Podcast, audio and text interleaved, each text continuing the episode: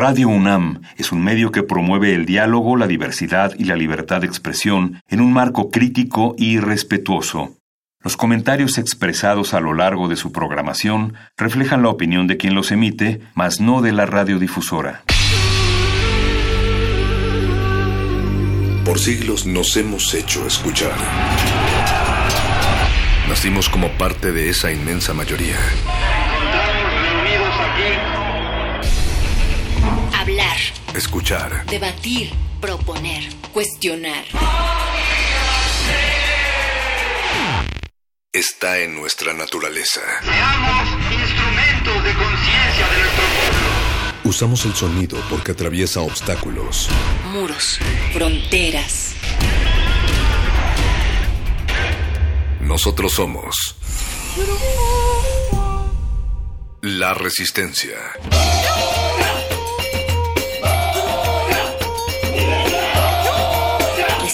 modulada.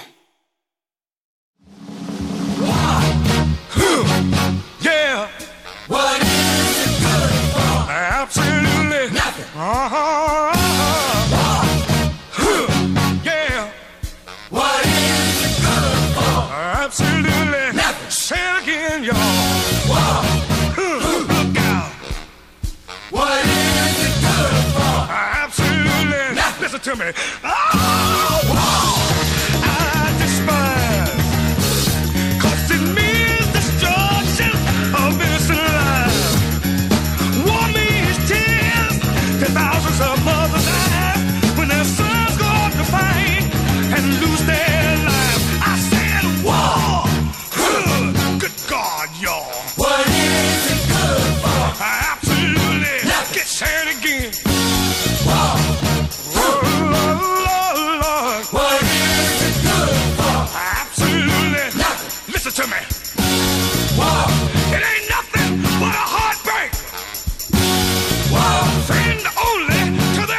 Jamaica.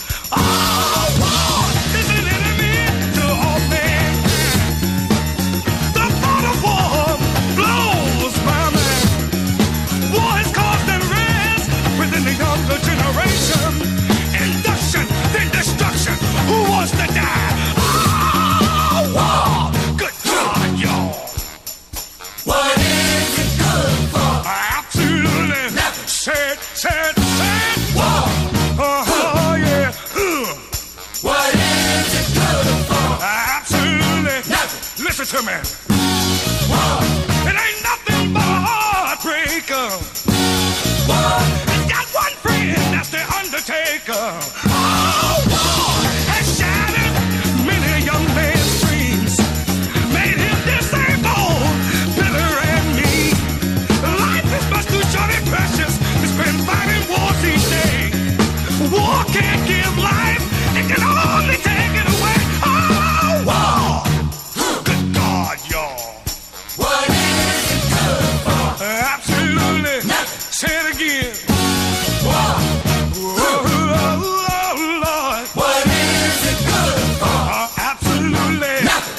to me.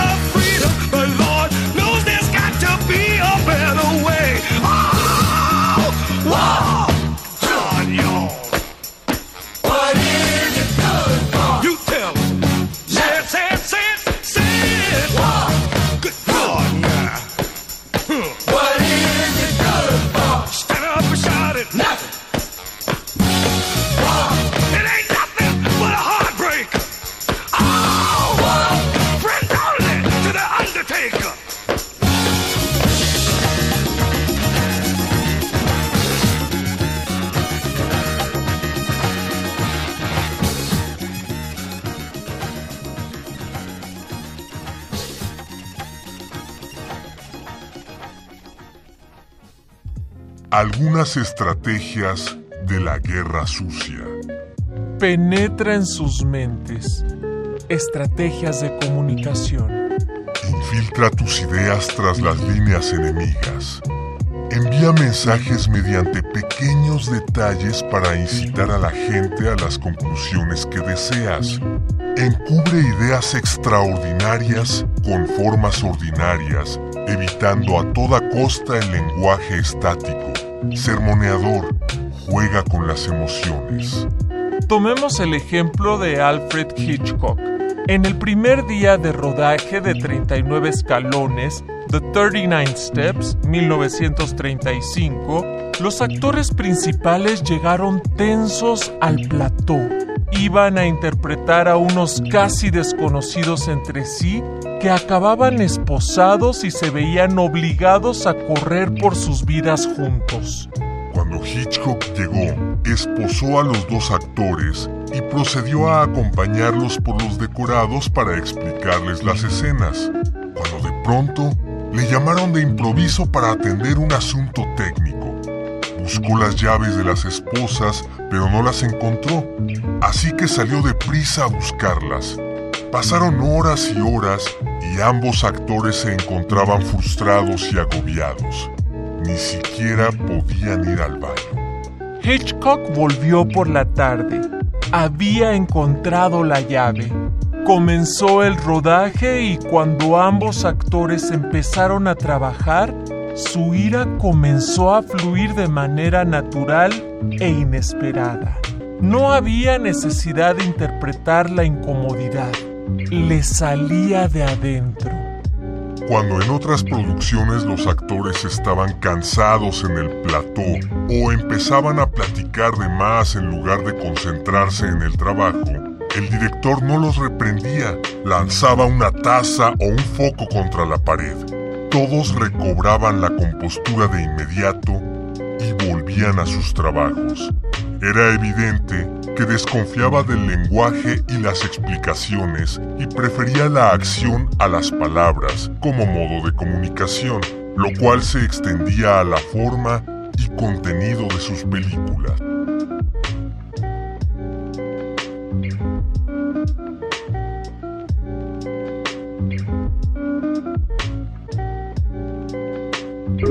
Resistencia modulada.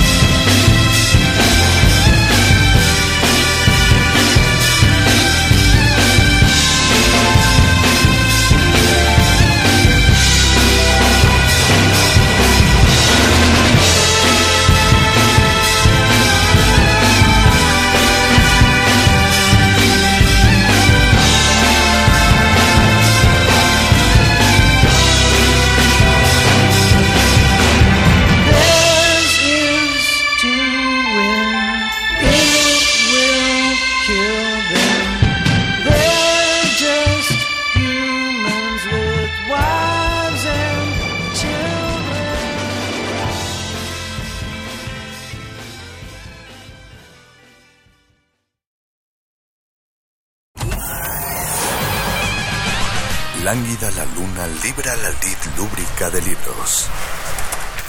Maleable la mente emula al mutante milenario. Muerde lenguas, letras, libros y galletas.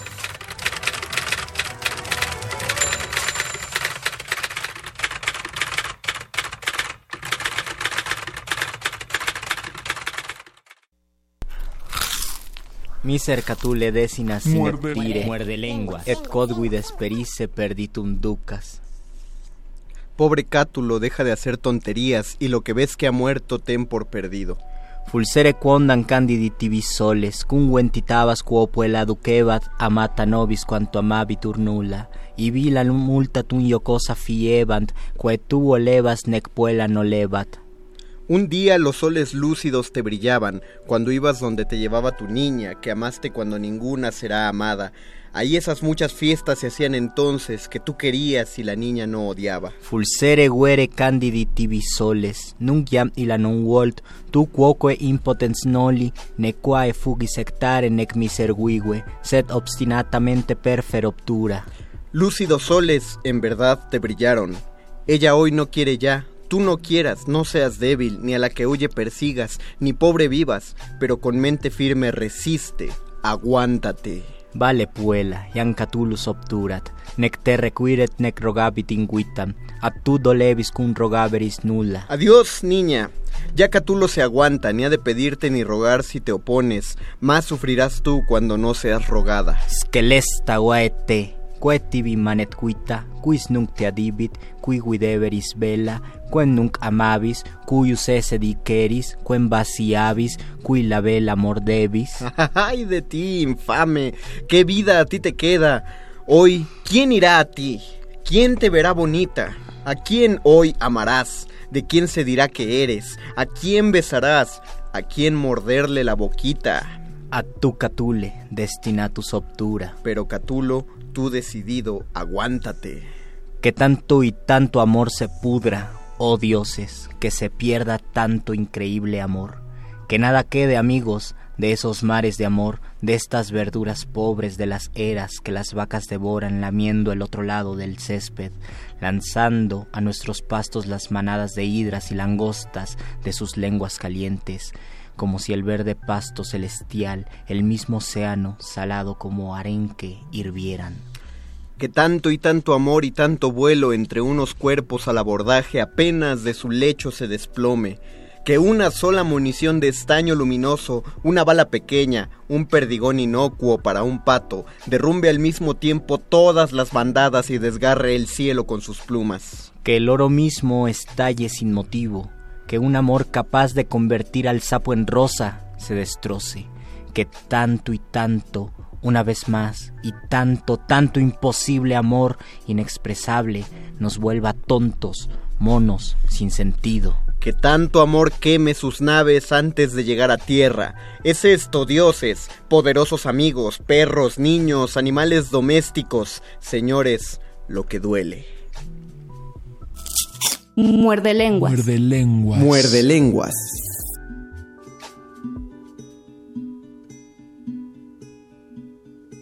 que he sacado con la luna y allá que los dos miramos junto ay, que he sacado con los nombres ay, ay, estampados en el muro ay, ay, ay. cómo cambia el calendario ay, ay,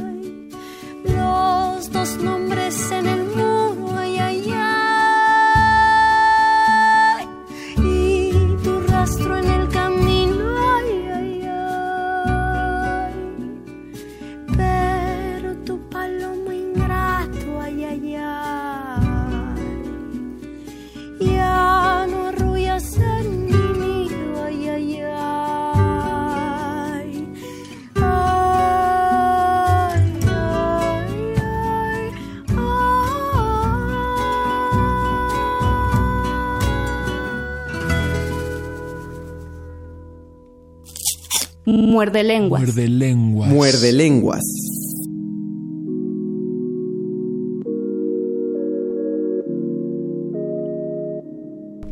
Escuchamos que he sacado con quererte de Violeta Parra en la voz de Natalia Lafourcade.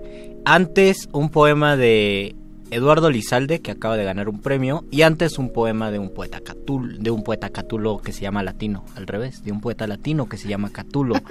Esta es la voz de Luis Flores del Mal. Y esta fue la risa aguda y siempre chistosa, pero honesta del mago Conde, que tiene que agradecerte, Luisito, que eligieras uno. ¿Sabes tú que Catulo es uno de mis poetas, ah, no, no de época, sino en general de mis poetas favoritos? Ah, sí, de verdad. Me resulta me triste encanta. porque no sé, obviamente como estoy leyendo traducciones, no sé qué tanto estoy leyendo a Catulo, pero sí es uno de los que más me... Creo que es el único que puede usar eh, toda la víscera de lo cochinón y, lo, y lo guarro sin sonar tan mal. es muy un difícil. poco ñero barroco Creo que es el primer... Ajá, pero él sería ñero clásico. Ñero clásico, sí. Pre- eh, precursor del ñero barroco, Luisito Flores. Así Bien- es. Bienvenidos al Muerde Lenguas. Es el último Muerde Lenguas de mayo. Del último mayo del 2017, No son las haber otro mayo. 20:22 de la noche, mayo 31, y este es el programa de literatura, galletas y rencores.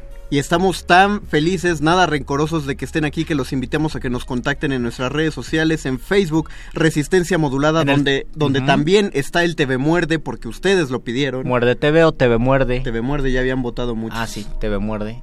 Y estamos en Twitter, arroba eh, R modulada. Y también tenemos un teléfono en cabina que está a punto de ser ocupado. Le pedimos a la gente del streaming que vaya también al, al radio porque nuestro invitado, pues, como teníamos que celebrar que era el último Muerde Lenguas de mayo, pues pusimos una entrevista como las que solemos Ah, hacer los es. lunes. Y por eso es que les tenemos hoy en miércoles, por una de esas extrañas circunstancias, su Un querido... programa de mano. Exactamente. Los mejores asientos se agotan y las luces están por apagarse. Esto no es un programa de radio, es un programa de mano.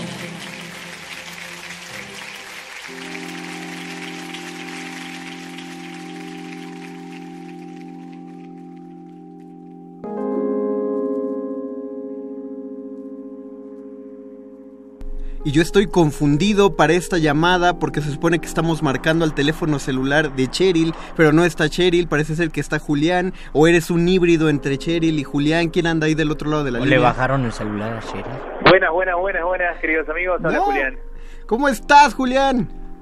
¿Qué tal, qué tal, muchachos? ¿Cómo andan? Bien, bien, bien. Para la gente que no sabe por qué me llevo con estas confiancitas con el amigo Julián Riveros, ya ha estado en Muerde Lenguas, ya ha sonado a través de las frecuencias de, de Muerde Lenguas del 96.1 de FM y estamos muy felices de saludarte este miércoles, Julián. Igual, igual yo, igual yo, chicos. Eh, la verdad, no lo esperaba, me lo avisaron el día de hoy y nada, feliz, feliz. Y Feliz aparte, escucharlos. y aparte vas llegando, ¿no? Vas bajándote del avión casi, casi. Sí, sí, sí, esta mañana, esta mañana llegué. ¿Y qué, este, cómo encontraste la ciudad? Y bastante, bastante igual a como cuando la dejé. Digo No. la dejé porque ella no me dejó, me fui yo. Claro. Pero nada, nada, está bien, está todo muy lindo, la verdad. Recién estoy llegando eh, y estoy, estoy un poco cansado, la verdad, de solo del viaje y de estar a full, ¿no? Porque estamos ahora con, con temporada de todo, pero eh, pero nada, muy feliz, la verdad que muy feliz, un día divino. Y encima me dijeron que hace mucho calor y por suerte hoy no. Sí. No, por suerte hoy estuvo nublado. Hoy estuvo nublado, pero todos los días. Qué bueno que no llegaste antes, porque si no te hubieras derritido. Y y lo hubieras encontrado un poquito más puerca la ciudad, pero Sí, qué bueno sí, que te soy- que te recibió bien. Cuéntanos eh, de qué de qué son todas estas temporadas, de qué, qué están presentando ahora, cu- cuál es el motivo por el que de nuevo eh, eh, importaron a un actor de impro de tal calidad para venir a la Ciudad de México. Importaron, si quieres verlo así. está bien, está bien, sí, sí, utilicemos esa palabra.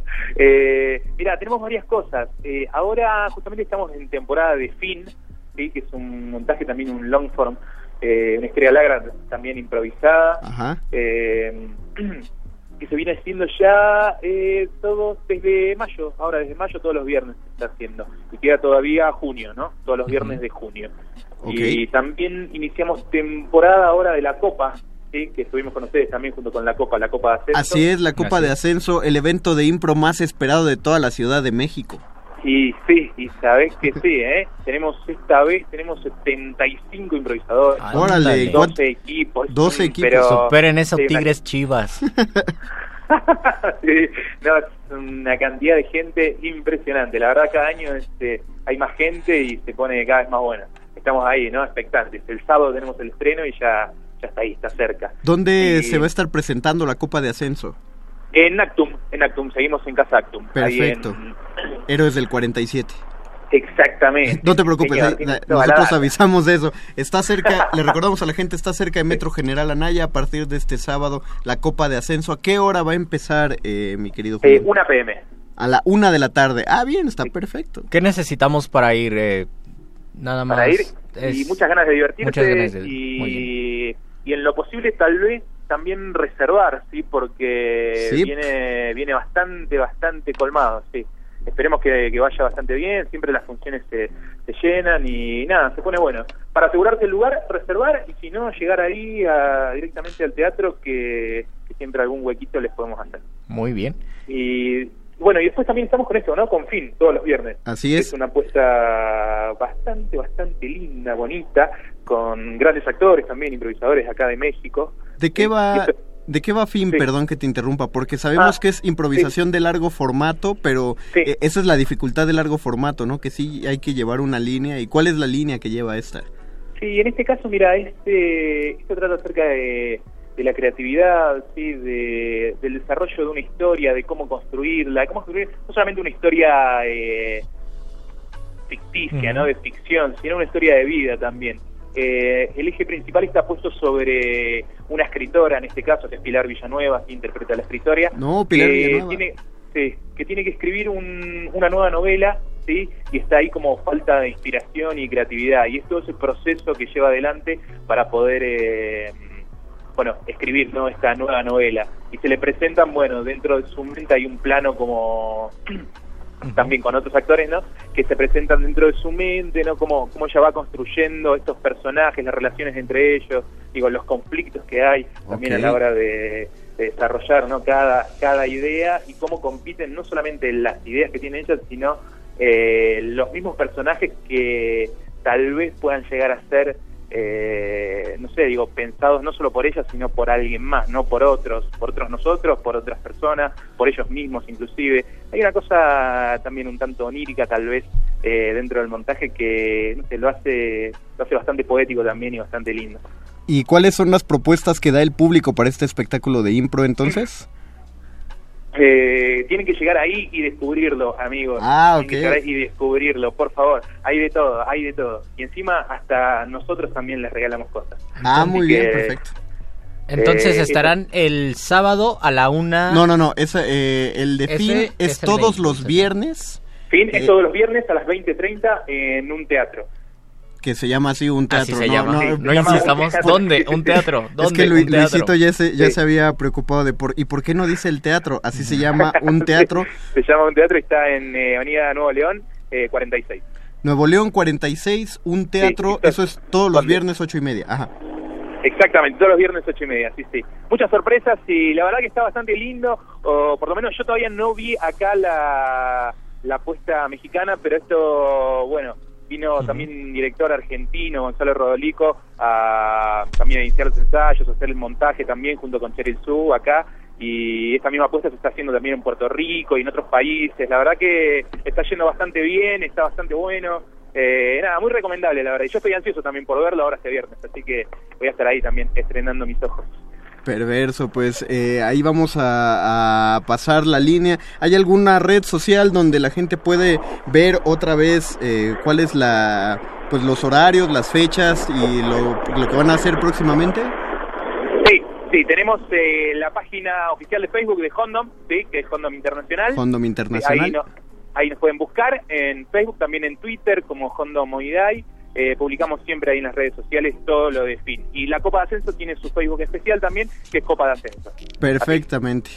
Pues algún otro mensaje con el que quieras dejar a los muerdescuchas antes ¿Algún de... regalito? Un, un saludo? Sí, por supuesto, sí, hay, eh, hay entradas con descuento y Uh. puedo dejar también eh, una cortesía a sortear para el primero que la pida también eh, para el viernes para fin. Ah, perfecto, pues que nos llamen a la cabina y el primero que la pida va a haber por ahí una Ahí cortesía y Tiene nosotros... una. Y después tenemos tres entradas con descuento. Ah, y después tres entradas con descuento. Ah, Una perfecto. cortesía, tres entradas con descuento para las personas que se comuniquen Ah, espérame, en un momento porque estamos en línea telefónica. Y en eso- Y esto, y esto sin consultarlo con Cheryl Sue, eh, mira. Ah, muy bien. Estoy- Eso es tomar Eso decisiones. es valentía. Eso es valentía. ¿Y eso, Sí, sí. esto es para la de para la de fin o Sí, para la de fin, para la de fin. Perfecto, sí, sí. perfecto. Muy bien. En este caso, es- para la de fin. el- Así que bueno, y a ustedes eh, los espero, muchachos. por Ah, favor, claro que por sí, nos-. Me encantaría verlos, me encantaría verlos. Y si no se vienen, voy a ir yo para ahí. Así que en algún momento. Va, nos vamos a escapar de, de nuestras obligaciones radiofónicas, vamos a dejar aquí algo grabado y nos iremos para allá. El descuento es de 50, ¿de cuánto es? No quiero... Uy, eh, no recuerdo ahora, eso sí no te lo puedo decir. Eh, debe ser creo que de un 20%, algo así. Puede Ok, ser. pero es ¿Eh? un descuento, pues tampoco Sí, tenemos sí, que ser descuento. garrotero, No, no, no. digo limosneos y con garrote. Garroteros y con limosneos. sí, sí, sí, tal cual, tal cual. Julián. Queda bastante cómodo, queda bastante Perfecto, Julián, pues te dejamos que puedas descansar de este día porque ha sido un día ajetreado, ya sabes, el cambio de horario y el cambio de hemisferio de seguro afecta. Sí, sí, sí, sí, Mucho. La verdad que, la verdad que sí, vengo bastante. eh, yo creo que dormí en el avión, pero me encuentro un poquito cansado. Pero igualmente, nada, feliz de estar acá y, y de poder hablar con ustedes, la verdad. Perverso, Julián, pues sí, vamos a ir a saludarte a uno de estos, eh, ya sea a Casa Actum o a un teatro, ¿te parece? Sí, señor, por favor, espero. Julián, un abrazo y muchísimo éxito para las dos funciones, la del viernes y la del sábado. Muchas gracias, chicos, muchas gracias. Gracias un a ti. enorme. Y te vamos a pasar el nombre de los ganadores en cuanto los tengamos. Ahorita te pasamos Perfecto. a la línea con Yesua, un abrazote. Nos Perfecto, vemos muchas gracias. después. Y las personas que se comuniquen, ya digo el teléfono ya. Sí, ahora dilo. Que se comuniquen al 55 23 54 12. Otra vez. 55 23 54 12. La primera La primera persona, persona se ganará su cortesía, HH, es decir, su descuento del 100%. Y las siguientes tres personas, Un una, descuento. un descuento sorpresa, porque no sabemos de cuánto será ese descuento. va a ser para la función de fin de este viernes a las ocho y media de la noche en un teatro, así está. Cualquier información que quieran consultar, búsquenla en Facebook, en la página Hondom Internacional o, o búsquenlo también en... Ok, parece ser que los descuentos nos informa producción, ahí eso a todo dar, nos informa que los descuentos son dos por uno, o sea, si es un descuento del 50% muy... Es mucho- decir que... Dos descuentos del 50%. Es decir que tu amigo muerde escucha vas gratis, pero tienes que decirle a tu novia o a tu crush que ella sí tiene que pagar. El suyo, exactamente. y- Exactamente. Pero ahí está, es Piénsalo. una manera de... Es una manera de ligar. Mientras tanto mandamos saludos a, a May Esquivel, que dice que nos ama, nosotros amamos que nos escuches, por lo tanto Saludos, traducimos ese amor hacia ti. Fátima Narváez, que nos ve a la perfección, hola Fátima. Eh, vuelvo a saludar a la mamá de Luisito Flores, Inés Alicia, hola. Eh, Jorge Arturo Romagno dice, saludos de que, desde Ekaterimburgo, Rusia. Felicidades para Eli... Magadán, que es su cumpleaños. Eli Magadán, deberías comunicarte con nosotros para que te demos una playera de resistencia modulada por tu Eso cumpleaños. Cortesía de Jorge Arturo Romagno, porque pues, él te felicitó por la radio y, y, pues te quiere dar ese regalo. Y entre tanto ajetreo, olvidamos decir el número de WhatsApp que tenemos aquí en cabina, que es el 5547769081. 5547769081, teléfono WhatsApp en cabina para que nos manden Mándenos un WhatsAppito, mensajes. por favor. Dice Ikel Breyer, hola resistencia, o sea, te dice hola a toda la resistencia y esta producción, hasta Don Agus te dice hola, ahí está, lo dice porque nos abre los micrófonos. Vamos. Ángeles Hernández, saludos, me pueden encantar, pero no es pregunta, ¿qué quiere decir? O sea, que podemos, no podemos, te, vamos- Ah, a lo mejor te voy a dar like de todas maneras. a lo mejor te podemos encantar. Vamos. Tenemos que pensarlo. ¿Qué, qué hacemos, Luisito? ¿Vamos a una pausa musical Vamos o a una entramos al tema de Vamos una a una pausa musical Vale. mientras la gente nos dice cuáles son sus rencores, cuánto tiempo han vivido con estos rencores, si en algún caso la literatura ayuda, porque creo que cada vez llegamos más a la conclusión que la literatura no ayuda para sanar los rencores y la gente dice uno lee mucho y no se vuelve mejor persona, no es sinónimo de hacerte mejor. Quién sabe de qué sea sinónimo la literatura, leer, pero para componer los rencores no creo. Vamos a Mira, pensarlo. Mira, ya, ya hay rencor aquí en el streaming de Facebook, eh, nuestra transmisión en vivo por TV Muerde. Primero dice Maya Esquivel que si la mandamos a la Radio Love Zone, porque ella nos dijo que nos amaba y no dijimos, no, también te amamos. También te amamos, sí. Maya Esquivel, eh, lo sentimos nada de Radio Love Zone. También dice Faba Pavón, saludos para ustedes, saludos para ti. Y dice, porfa, saluden al chino de parte de su mamá, díganle que ya tienda la ropa.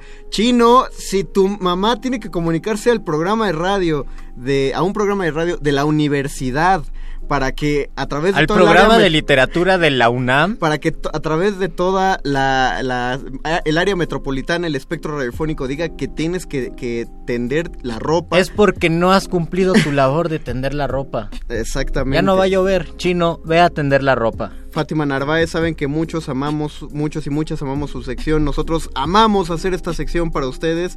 Yesua nos odia. Yesua, estás del otro lado del micrófono, no hagas esto. ¿Qué vamos a escuchar, Luisito? Dile a todos. Vamos a escuchar.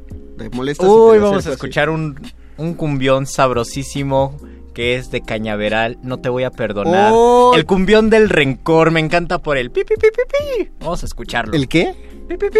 Ahí está, ya sonó por Luis y vamos a escuchar. Saquen a bailar a sus libros. No te voy a perdonar, de Cañaveral. Muerde lenguas. Muerde lenguas. Muerde lenguas. Carrillé,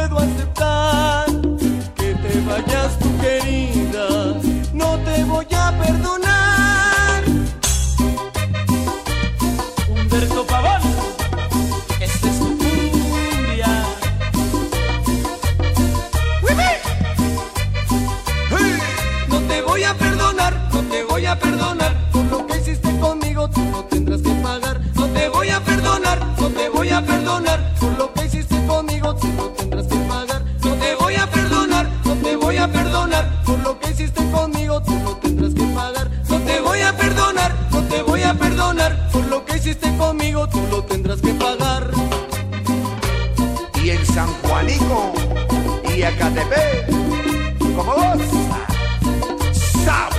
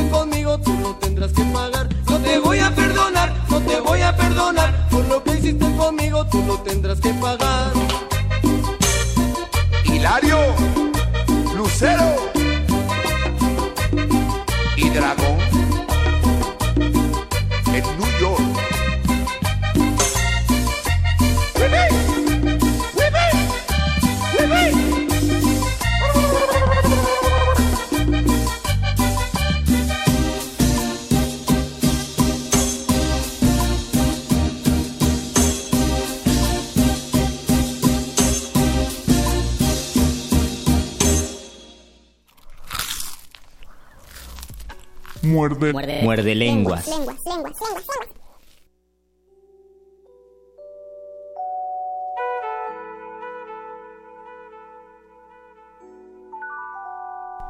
Antes de entrar al tema en materia que nos convoca Luisito aquí en este muerde lengua sobre el rencor, voy a leer rápido un par de comentarios que siguen en el streaming. Eh, Liliana Ravelo manda saludos a su perro Puskin, que está muy atento al programa. Hola. ¡Ay! Subió la Hola, foto. Mira, aquí está la foto del perro en su. Bonito, bonito. Qué bonito.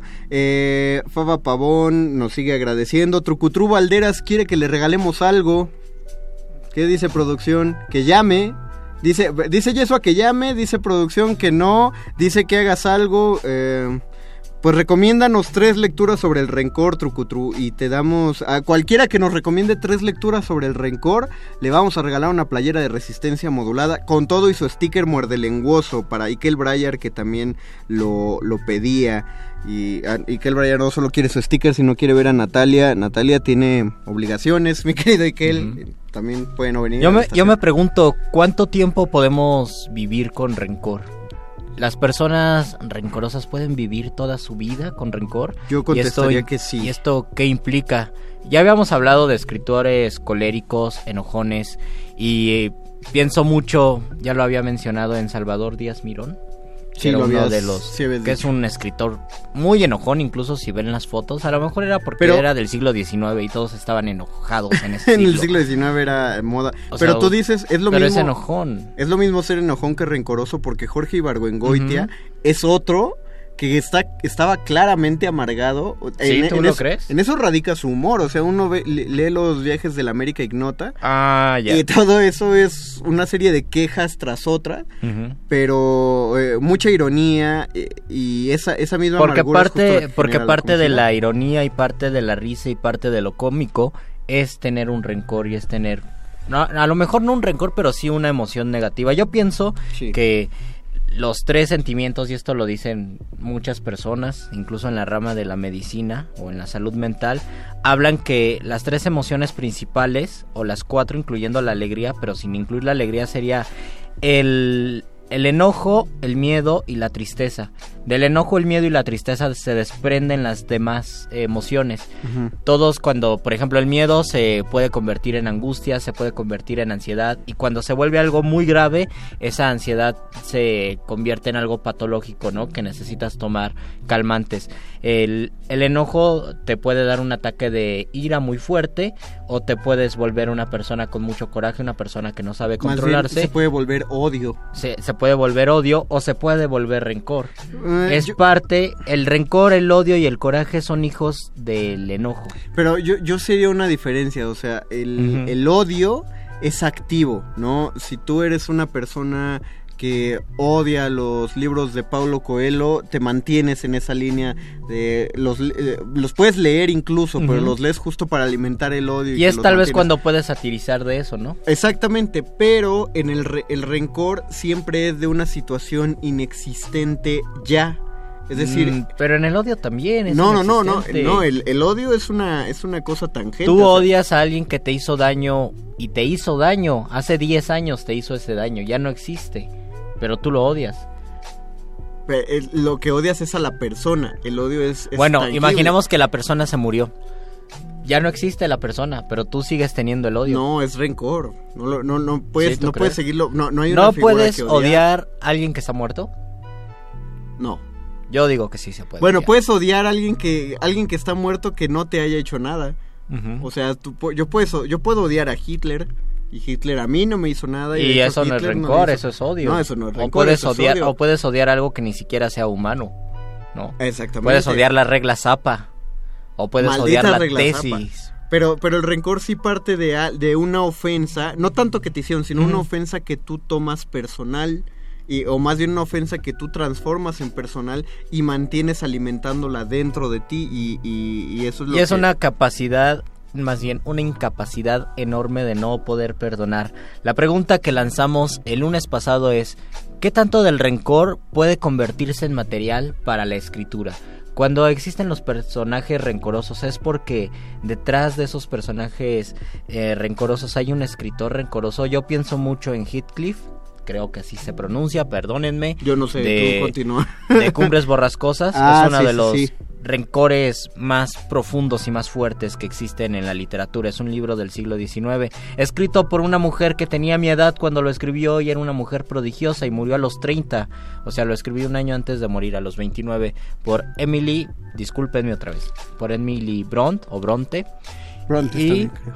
ella no sé si ella era rencorosa, era una persona, se sabe que era una persona que estaba muy aislada, que era enfermiza, pero logró crear un personaje que en algún momento ya era mayor que ella porque lo narra desde su infancia hasta que crece y es una persona muy rencorosa y sabe retratarlo de tal modo que se parece al papá enojón o al tío enojón que uno que en toda familia existe que dices ahí viene y mejor me quedo callado y no hago nada porque sientes esa Ah, pero, pero te da- esa mala vibra desde que llega. Qué bueno que pusiste ese ejemplo de familiar que nos queda mucho de películas mexicanas donde sale un, un- un papá o un abuelo enojón. Porque tú puedes intuir que esas personas no, no te están odiando. O sea, no odian a la familia. Pero tú dices, ¿por qué, ¿por qué se portan así con ella? Ahí es donde se activa el rencor. Es como un es, es como un odio a, a fuego lento. Eh, tú mencionaste que... Y además aquí- es una cuestión de venganza. No, no de venganza, Mira, pero Sí, sí, sí. siempre es que está sí. latente la venganza Sí, en sí el buscas, rencoroso. más bien, más que ven- venganza, revancha, es una cosa diferente, porque la venganza es a- regresarle el mal a alguien, pero en la revancha es, en algún momento yo te tengo que Esto ganar. no se va a quedar así. Exactamente, y tienes que descubrir que yo era capaz de todo lo que tú pensabas que no. Eh, si leemos a Anton Chekhov, eh, Chekhov, este dramaturgo y, y cuentista, y no me sorprendería que también poeta, aunque la verdad no sé, eh, ruso, él escribía varias obras de teatro que él consideraba comedias, porque él satirizaba el comportamiento humano. Pero eh, era un comportamiento tan doloroso que cuando se las pasa Stanislavski, las Ajá. lee Stanislavski, le dice, oye, eh, el director y actor, le dice, oye, qué humor tan feo y torcido tienes porque esto no, no da nada de risa. De Es hecho, una dan broma, ganas de llorar. Exactamente. Entonces, si leemos Tío Vania, ¿de qué trata Tío Vania? Un, un eminente doctor, eh, más bien un eminente catedrático, tiene que ir a vivir a casa de su cuñado en el campo porque ahí va a escribir su gran libro. La cosa es que el eminente catedrático es un imbécil, o sea, es un catedrático construido a base de, de diplomas y reconocimientos, pero no es tan listo. Y Tío Vania sugiere que él es una persona inteligente, pero él vive como un granjero. Entonces Tío Vania tiene todo el tiempo ese, ese rencor de que el que triunfó en el mundo de la academia fue su cuñado, no fue él, el tío Vania, y sobre todo porque quien apoyaba al cuñado era la mamá de tío Vania. O sea, la mamá Oh. apoyaba al nuero en lugar de apoyar a su propio hijo. Por lo tanto, tío Vania crece todo el tiempo con este sentimiento de inferioridad, de molestia y de querer tener su revancha con el, con el catedrático, con el doctor. Y, esta- y estas expresiones de rencor se reflejan en muchísimas pues situaciones vitales como querer escribir, por ejemplo. Yo creo que muchos han querido escribir porque alguien no te hizo caso. Entonces Ah. uno piensa, incluso hay un poema de Ernesto Cardenal que dice así, ¿no? Yo me voy a volver un escritor famoso y tú vas a lamentar no estar conmigo. Esta idea que Qué puede, bonito. puede ser puede ser a veces absurda Es- porque es eso no- absurdo y feo, pero eh, eso también no es va a pasar, pero ¿cuántos no han escrito por rencor? Yo voy a triunfar porque en el rencor también existe un, un síntoma y un deseo, no un deseo, un sentimiento de miseria, de no haber triunfado, de fracasar, entonces quieres componer tu, tu fracaso mediante algo y dices, claro, voy a triunfar en el mundo de las letras. ¿no? Hay, hay por ahí una publicación de Facebook que es muy ególatra que dice nunca termines mal una relación con alguien que hace arte.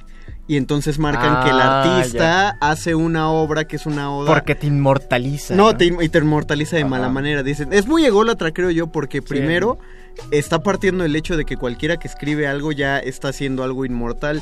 Y bueno, hay muchos que, que no nos han leído más allá de, de 30 Y personas. no pasa nada, recuerden el, No. el poema más leído, que no es de los buenos, de más leído en México, el Nocturno a Rosario, que lo hemos leído en Muerde Lenguas, se lo escribió Manuel Acuña, un joven de 23 Es cierto, años, es cierto. A, a Rosario, y Rosario nunca le hizo caso, pero por Bueno. nuestro imaginario, Rosario siempre va a ser la mujer de la novia de Manuel Acuña, aunque nunca haya que Bueno, yo no.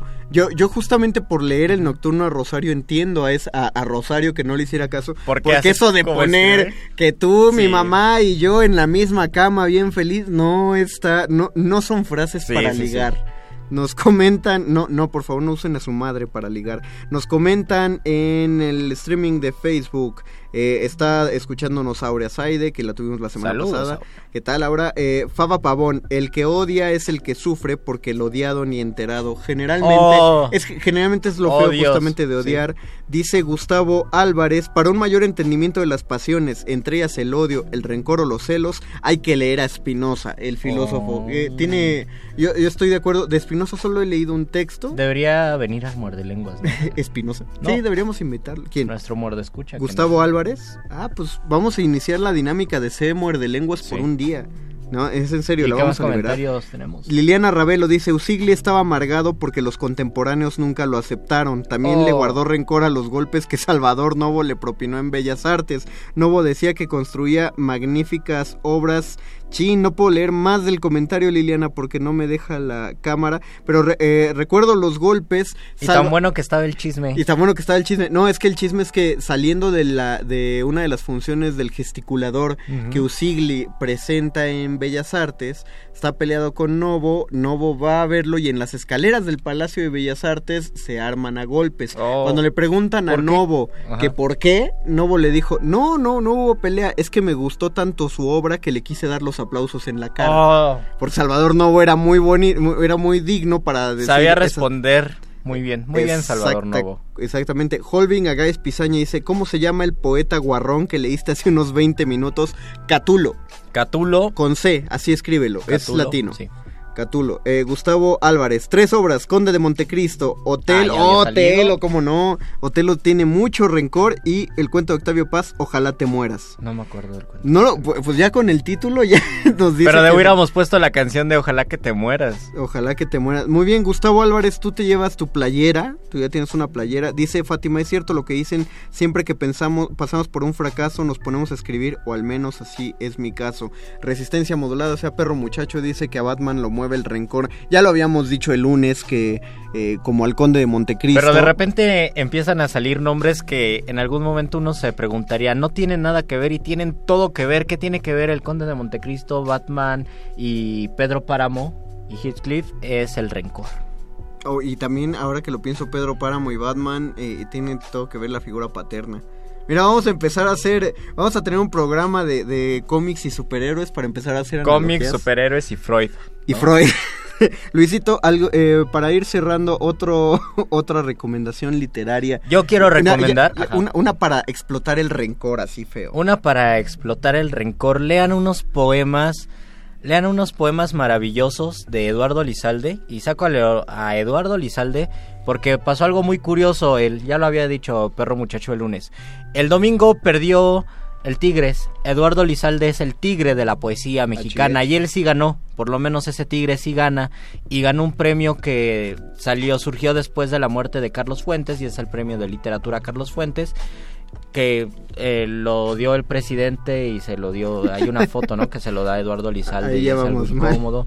Este Eduardo Lizalde lo recibió gustoso y compartieron sus poemas. En el acta del jurado me parece que se equivocaron de apellidos y de todos modos pues se lo dieron y fue un fue un error parecido al de al de los tres libros no Al- no no al de los tres libros al, al de Fue peor porque ya es presidente. al de Fox cuando dijo Borges no en lugar de Borges Ah, sí, parecía eso. entonces, de Eduardo Lizalde tiene un libro muy bonito con el que ganó hace muchos, muchos años el premio de poesía Aguascalientes. Él ya tiene 80 años, me parece el señor. Eh, se llama La zorra enferma y es un libro de odio, como después de una ruptura amorosa, escribe unos poemas muy fuertes, como no sé si a la ex esposa o alguien así, pero esos poemas de odio son bellos de tanto odio que tiene. Es decir, se pueden escribir buenos poemas al sentir tanto amor, pero lo que logra Eduardo Lizalde en La Zorra Enferma es expresar todo su odio a través de la literatura, a través de la poesía y escribir poemas maravillosos donde están cargados de odio y uno siente se siente bien al leerlos porque dices qué bueno que odie tanto, qué bueno que tenga ese rencor y que pueda transformarlo en poesía y en belleza. Que- La zorra enferma de Bien. Eduardo Lizalde. Yo quiero recomendar una es una cátedra de narración. Todo aquel que quiere involucrarse en la narrativa debe empezar por ese libro eh, y eso me lo dijo un, un amigo mío que es cuentista. Mando un saludo a Carlos Agustín. Eh, él recomendaba siempre la muerte de Artemio Cruz.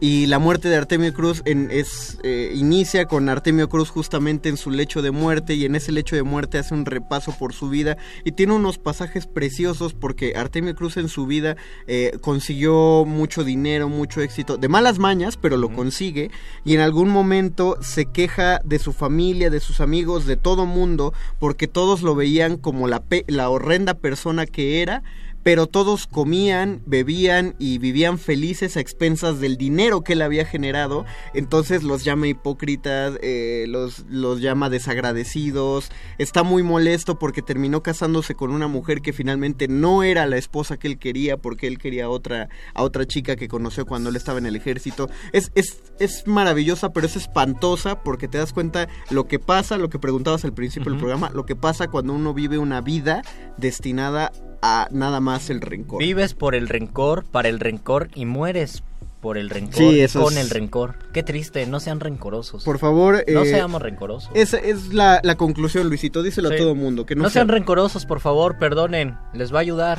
Nos va a ayudar a todos. Dice Gustavo Álvarez, por favor ponte en contacto al Facebook, a tú Gustavo Álvarez, al Facebook de Resistencia Modulada para que hablemos acerca de la playera. Y recuerden que a ustedes se pueden ganar una playera porque si participan en este programa del Muerde Lenguas, se ganan playeras, libros y muchas otras cosas. Mar. Mar y Ojeven quiere que hablemos de anime. eh, Fátima sí había esa dinámica. Saludos, Mario Haber. Pero como dice Luisito Flores, va a haber más dinámicas de para ganar playeras en todos los muerdelenguas y además quieren que regalen stickers a todos los que comenten. Si ustedes vienen al maratón radiofónico que va a haber el 14 de junio aquí en Radio UNAM, nosotros vamos a estar aquí regalándoles stickers muerdelenguosos a todos los que nos hayan comentado. Porque, la, porque Radio UNAM no es una radio rencorosa, tiene 80 años, va a festejar su 80 aniversario y está muy contenta de hacerlo. Y estamos contentos Sean de llegar como hasta- Radio UNAM. Sean como Radio UNAM, sean PEN. Nosotros nos despedimos porque estamos llegando ya al límite de Muerde Lenguas. Sin Ya antes... no dio tiempo para que el doctor Arqueles se apareciera. No, pues es que, pero nos, nos dejó el, el espacio para que pudiéramos hablar bien. De todas maneras, le mandamos un saludote al doctor Arqueles. Eh, agradecemos a don Agustín Mulia en la operación técnica, a Eduardo Luis, mi querido Goldo Luis, y a Yesua que nos ayudaron en la asistencia de Quédense producción. en la nota nostra. Ahí está el perro muchacho listo para dar la nota nostra. Nos Nosotros escuchamos el lunes con nos- otro tema. Nos escuchamos el lunes en otro tema. Se despiden de estos micrófonos el Mago Conde. Y Luis Flores del Mal. Chao. Adiós.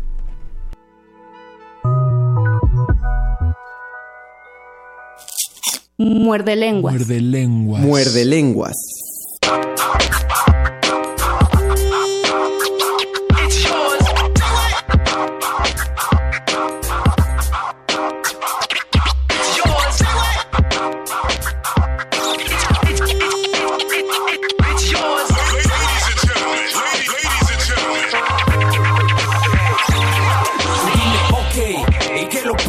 Dice ok, que yo pateo tus discos como si fuesen de hockey, que si porque soy un true player no lo sé ni yo, güey, pero si me das un ritmo aquí te lo dejo en topless, en ritmos del hopes como las nalgas de López, me divierto con clase como una pieza del átomo y el sopes, vine a elevar esas manos como el efecto del popper, te dejo helado y en prados de la desgracia del bronce, yo no defraudo escribiendo y todos lo ven, construyo frases dejando las pieles de joven acostumbrada a mi brillo, la audiencia como la punta del toque, raíces broken, mediocres, no me pierdan del enfoque, escribo con la confianza de un búnker lo que es y la fuerza de la inbacker en rapper, ¿lo crees? Desmesurado de estilo ante mi última frase, dejo en el piso este micro educando al motherfucker, ¿cómo? No confundas las cosas, no crees que tú ves lo que yo.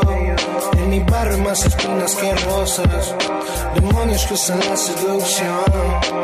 Homie, no confundas las cosas, no que tú ves lo que yo.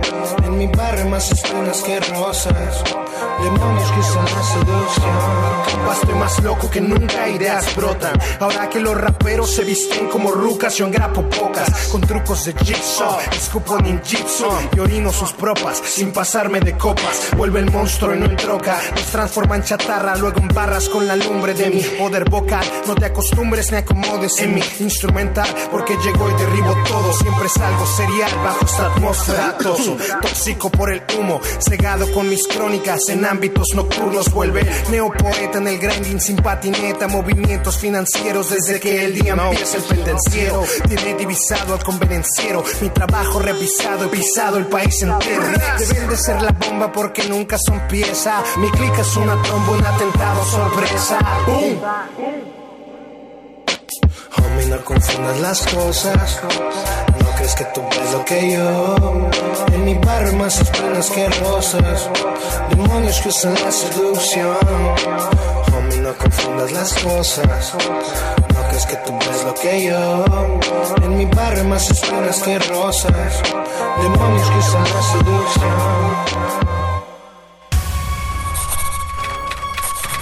Los locutores del muerde lenguas se quieren deslocutor y muerde lenguarizar. El que los deslocutor y muerde lenguarice, buen deslocutor y muerde lenguarizador será.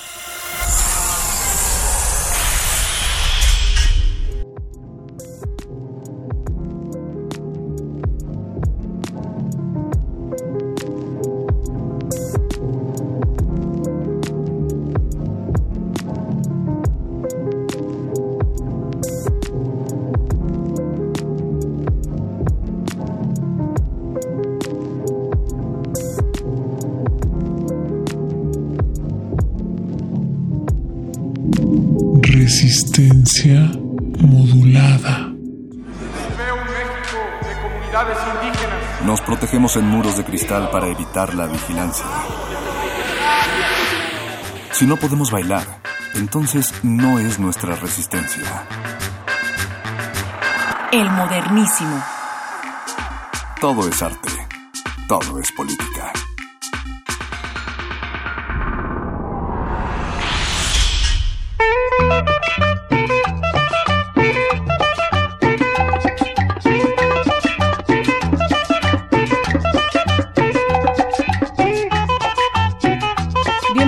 Todos y todas a esta emisión especial de verano en el Modernísimo. Yo soy Berenice Camacho y les invito a quedarse con esta selección musical de funk y psicodelia que les tenemos preparada. Son vacaciones y el cuerpo lo sabe, así que relájate.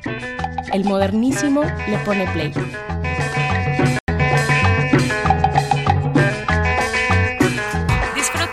Nosotros le ponemos play.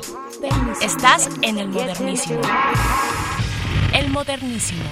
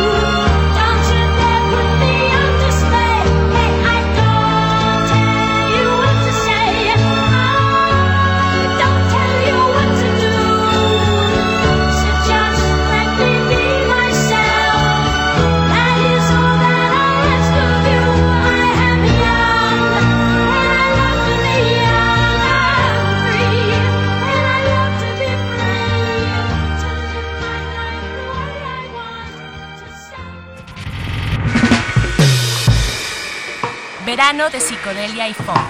Esto es el modernísimo. El modernísimo.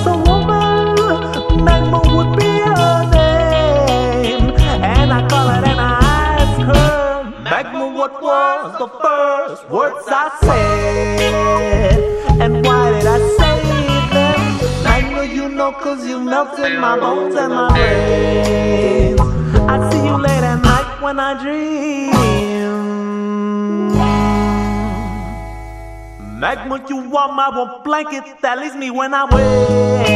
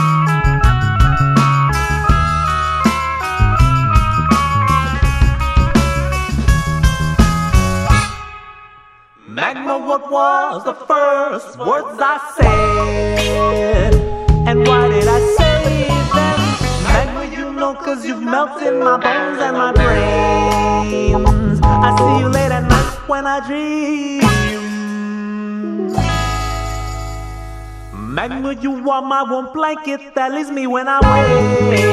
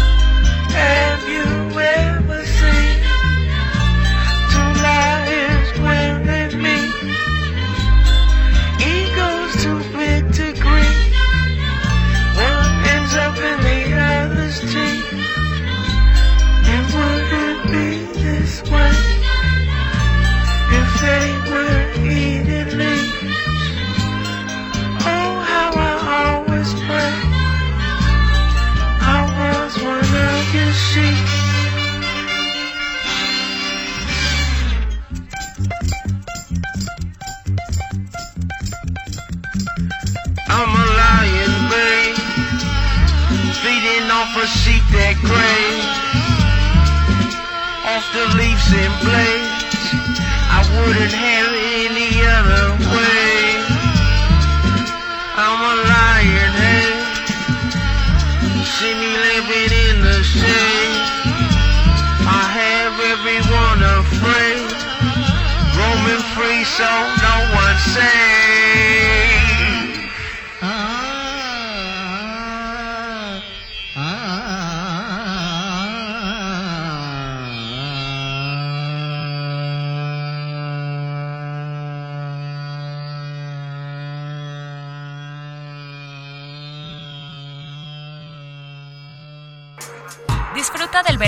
Nosotros le ponemos play.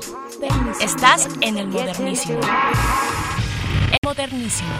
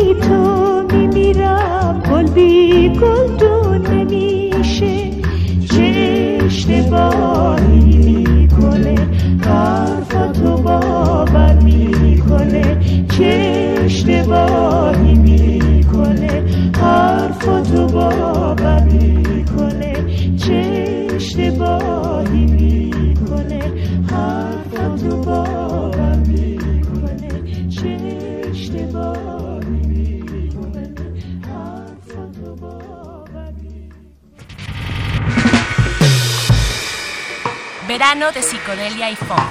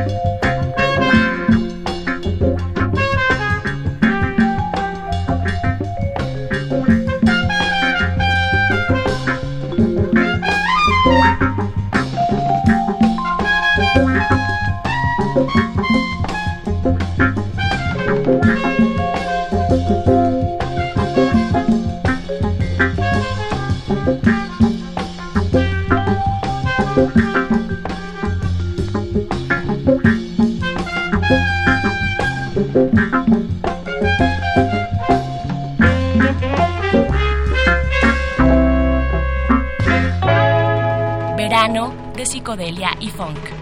Esto es El Modernísimo. El Modernísimo.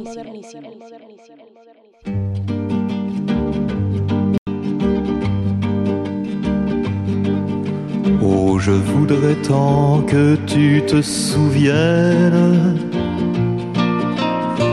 Cette chanson était la ta préférée, je crois. qu'elle est de préféré Cosma? Et chaque fois, les feuilles mortes te rappellent à mon souvenir, jour après jour, les amours mortes n'en finissent pas de mourir. Avec d'autres, bien sûr, je m'abandonne. Mais leur chanson est monotone. Et peu à peu je m'indiffère. Cela, il n'est rien à faire. Car chaque fois, les feuilles mortes te rappellent à mon souvenir. Jour après jour, les amours mortes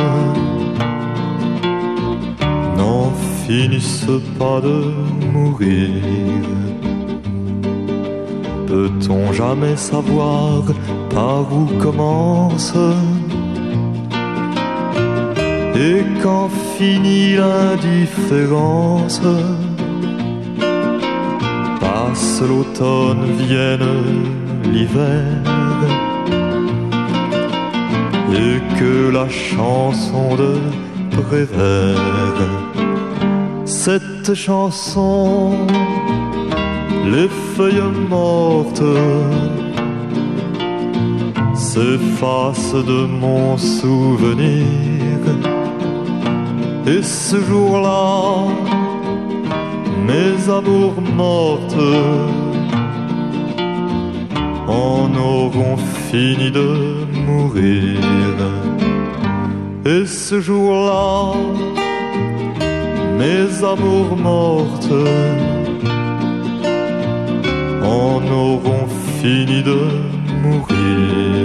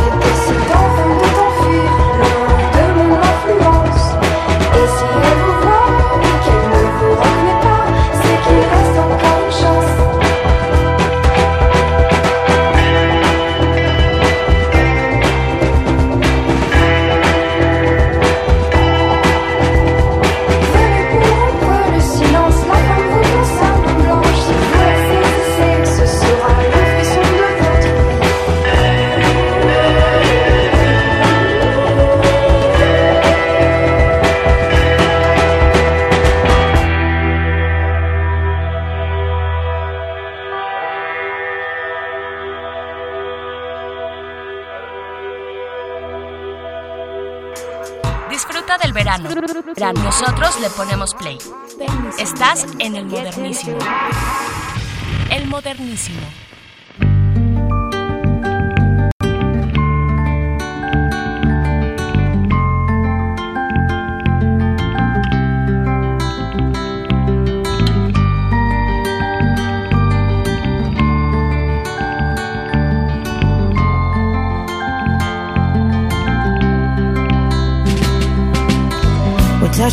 Walls of the city streets and didn't explain. Sadly showed us our ways. I've never asked him why.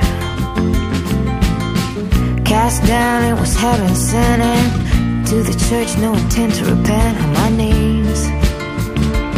Just to cry.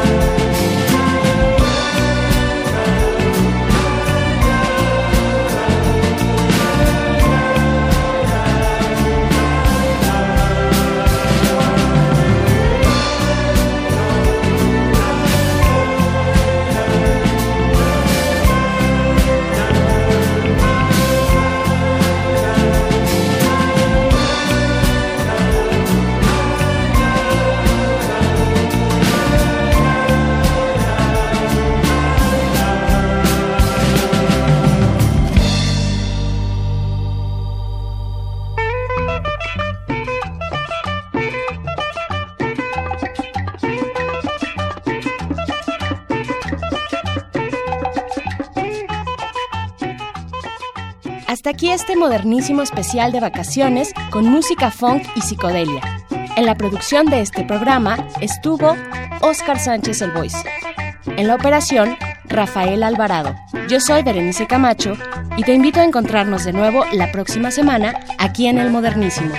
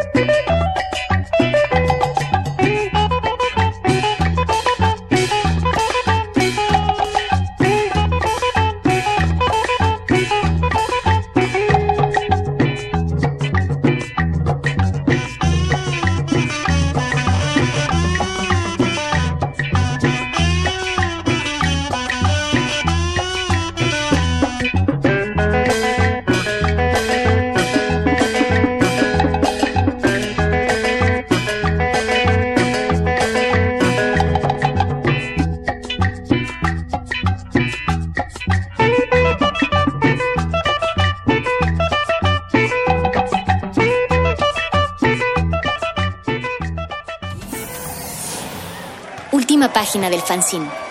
Pero mientras el futuro esté desigualmente repartido, buscaremos llegar a él. El modernísimo.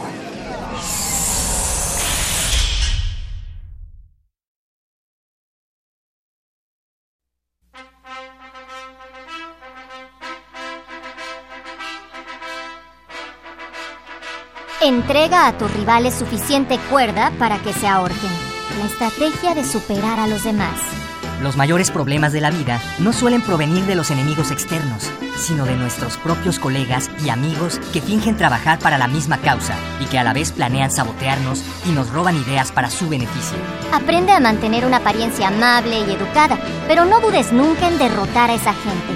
Procura instalar dudas e inseguridades en tus rivales, consiguiendo que piensen demasiado y actúen a la defensiva. La victoria que pretendes es su aislamiento. Haz que se ahorquen ellos mismos mediante sus propias tendencias autodestructivas para que tú quedes limpio y sin culpa. Cuando percibas que tienes colegas que tal vez resulten peligrosos o que ya estén tramando algo en tu contra, debes tratar de reunir datos sobre ellos. Observa su conducta cotidiana, sus acciones pasadas y sus errores y defectos. Comienza por hacer algo que pinche la herida subyacente para crear duda e inseguridad. Podría ser un comentario brusco o algo que sea percibido como un reto a su posición dentro del grupo. Prosigue con acciones secundarias que generen dudas. Lo mejor es actuar de soslayo, logrando que otros, los medios de comunicación o un sencillo rumor hagan el trabajo. Una vez que has acumulado suficientes dudas para generar una reacción, sepárate y deja que la víctima se autodestruya. Debes evitar la tentación de regodearte o de propinar un último golpe. En realidad, es aún mejor actuar de manera amistosa, ofreciendo ayuda y consejos dudosos. Tu rival se precipitará, se pondrá al descubierto y pasará abiertamente a la defensiva y se esforzará en demasía por complacer a los demás. La gente a la defensiva aleja a los demás de forma inconsciente.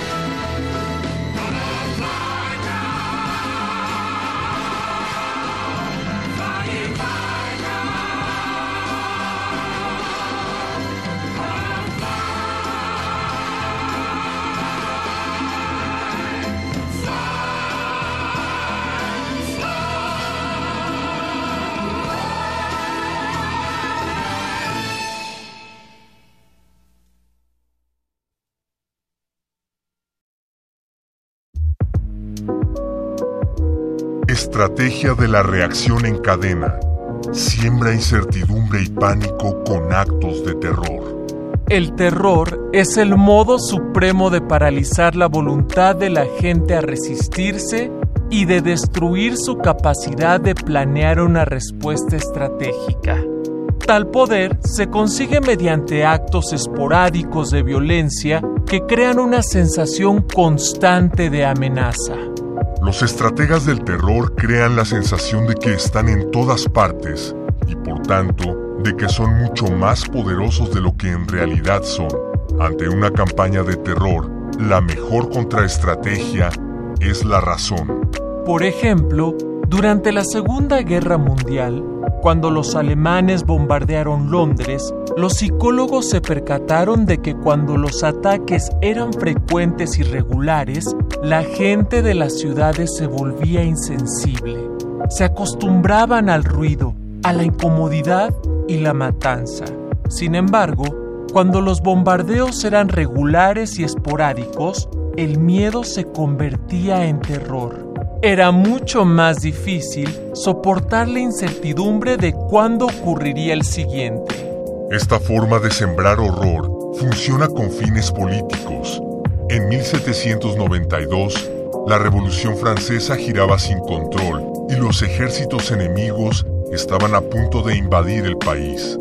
Los rebeldes, encabezados por Robespierre, iniciaron una guerra contra los moderados conocida como el terror.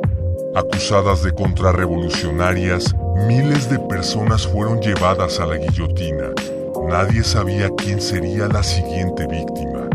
Aunque los radicales eran los menos, al crear tal incertidumbre y miedo, consiguieron paralizar la voluntad de sus adversarios y lograr cierta estabilidad. Un Estado que genera terror de masas a su propio pueblo abre la caja de Pandora y puede crear un caos que pronto le costará controlar. Sin embargo, los grupos pequeños no tienen tales problemas.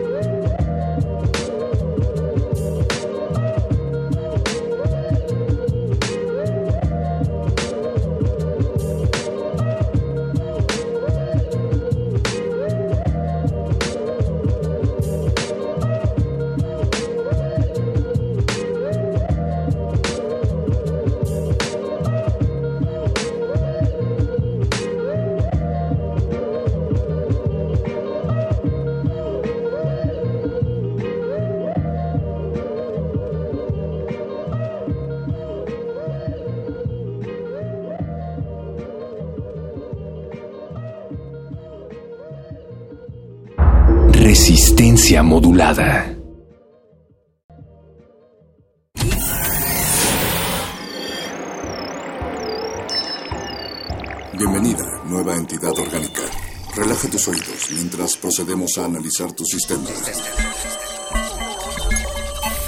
Estás a punto de integrarte a una red que conecta al sonido con el conocimiento. Acceso permitido. Por favor, respira, relájate y prepárate para la abducción. Resistor. Esto es una señal.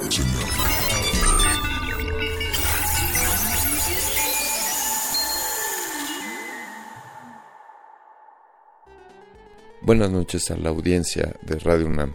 Gracias por escucharnos en el 96.1 de frecuencia modulada y también por escucharnos en www.radio.unam.mx.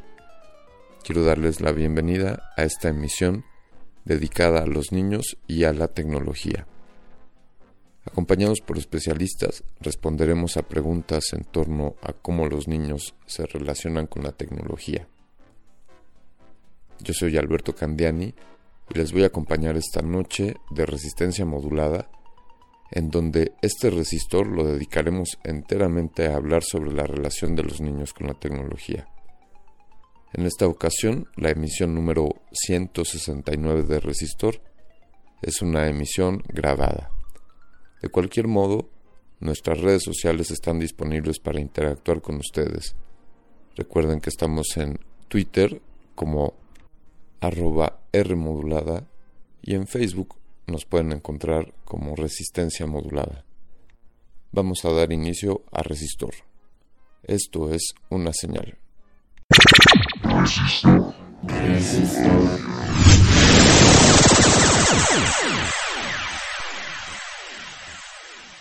El Estado Mundial de la Infancia, Niños en un Mundo Digital es un reporte publicado por la Organización de las Naciones Unidas.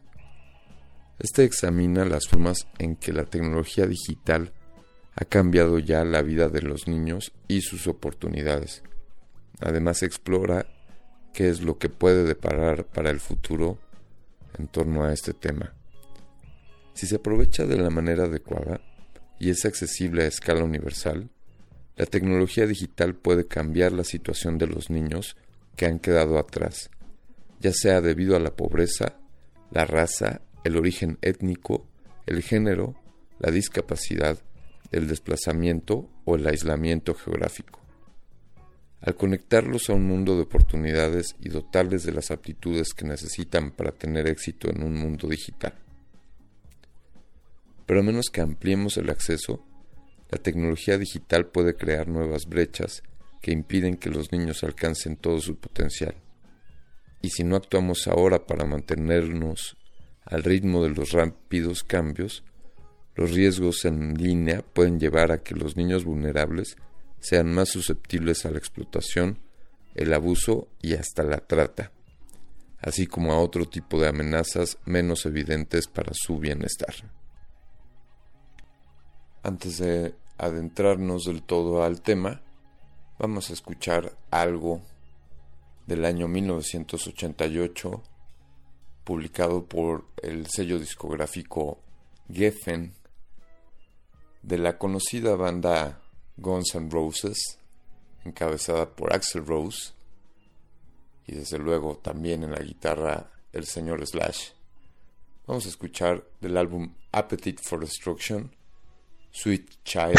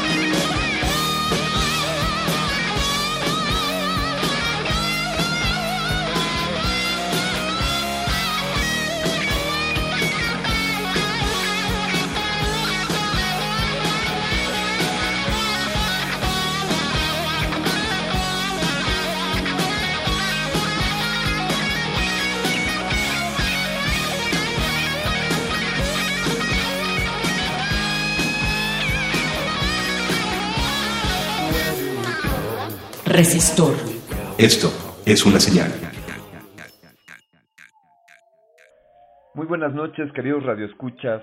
Qué bien que nos acompañan en este resistor dedicado a la ciencia y a la tecnología enfocada a los niños, o quizá de cómo los niños podrían estar desarrollando ciencia y tecnología.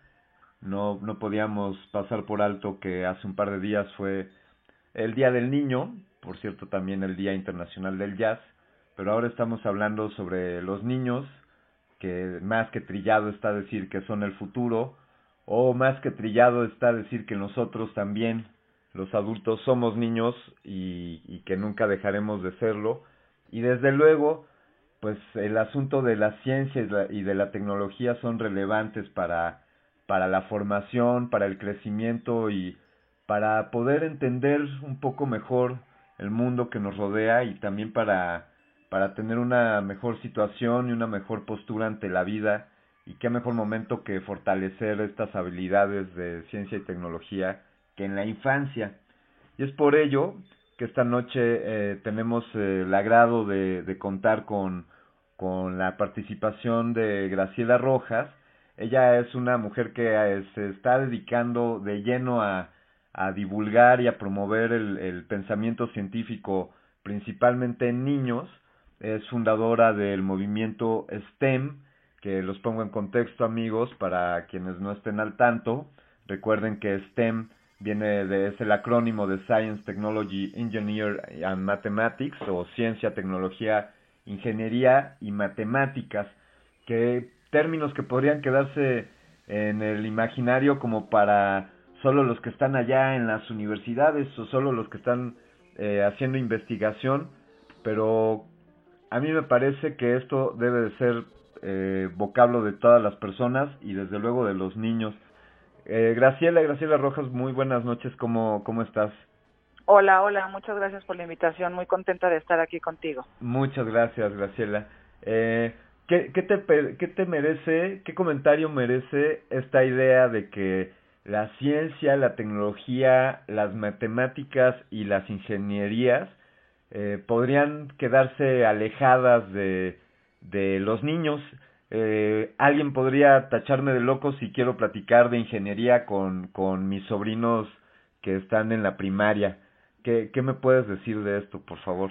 Mira, te cuento, eh, eh, STEM es una tendencia eh, a nivel eh, mundial que promueve justamente eh, que se desarrolle de manera profunda el pensamiento científico y matemático y, y lo que lo que está eh, es este pues ahora sí que, que, es una coyuntura muy muy especial es esta generación eh, de entre los siete digamos y los 19 años eh, es es según datos de la ONU es la la la, la última digo la primera que puede acabar con la pobreza extrema del planeta pero la última que puede frenar el cambio climático y por otro lado, esta es la generación también que le ven tocar enfrentar, así ahora sí que exitosamente, la cuarta revolución. ¿no? Entonces, eh, yo te diría que es indispensable eh, que los niños puedan eh, acceder eh, o la gran apuesta del mundo es este tema de STEM, ¿no? Que desarrolla justamente a través de un, un aprendizaje basado en retos y en, la, la, parte de solución de, de, problemas, lo que justamente busca es desarrollar las competencias del siglo XXI que son con las que van a poder enfrentar estos temas, ¿no? Entonces, es algo que las mamás, que los profesores, que todo el mundo debiéramos de tener como alta prioridad en nuestro, ahora sí que en nuestro, en nuestro contexto, ¿no? Porque es realmente necesario, eh, pues para el planeta, para que realmente como humanidad libremos esta esta batalla del cambio climático y de un montón de desafíos del, que marca la ONU como como su agenda para el desarrollo sostenible.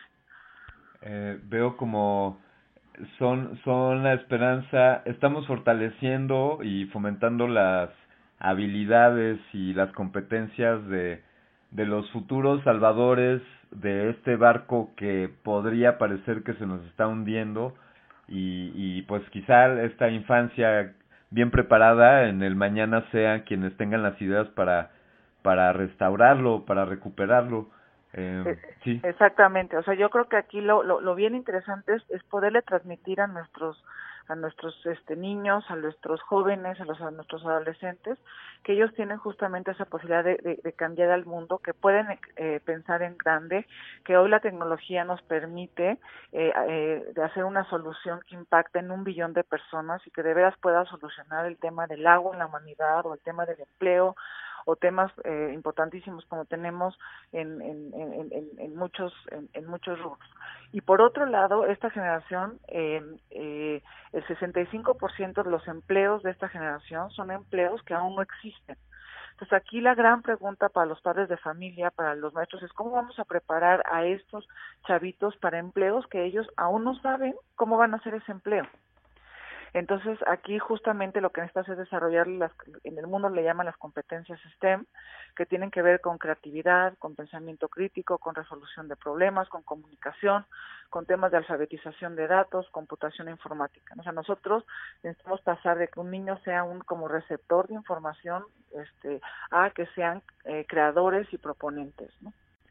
Eso, eso además, eh, cabe decirlo de paso que que a México se le tiene visto en la comunidad de Internet a nivel global como, como más consumidor que productor. Eh, vemos más películas y descargamos más cosas de Internet que las que aportamos. Y esto también es un cambio de paradigma, el, impulsar este movimiento STEM. Sí, eh, totalmente. Yo lo que te diría es que eh, yo muchas veces cuando platico todos estos temas con las con las mamás, con los con, con los maestros, dicen, no, es que mi hijo es súper tecnológico, todo el tiempo está en la tableta, todo el tiempo está eh, viendo este eh, videojuegos o televisión. Eso no es necesariamente ser que sea muy tecnológico tu este tu chavito, ¿no? O sea, tiene que ver claro que sí que está conectado, ¿no? Pero aquí necesitamos pasar de que sean usuarios de tecnología a que sean creadores de tecnología, ¿no? Este y eh, no, no lo pueden eh, ahora en esta en esta nueva forma de de, trabajo que hay en el, en el mundo tiene que ser desde la colaboración, con un enfoque social, con un enfoque incluyente, o sea, no podemos dejar eh, a las niñas eh, fuera de toda esta de esta jugada.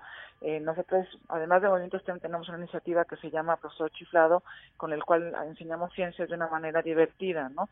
Y tenemos un modelo de fiestas y de, y de eventos, ¿no? Y todavía hoy, digamos, en este siglo, hay mamás que nos hablan nos dicen, oye, para los niños tienes experimentos, ¿no? Y para las niñas tienes spa o qué, o qué tienes, ¿no?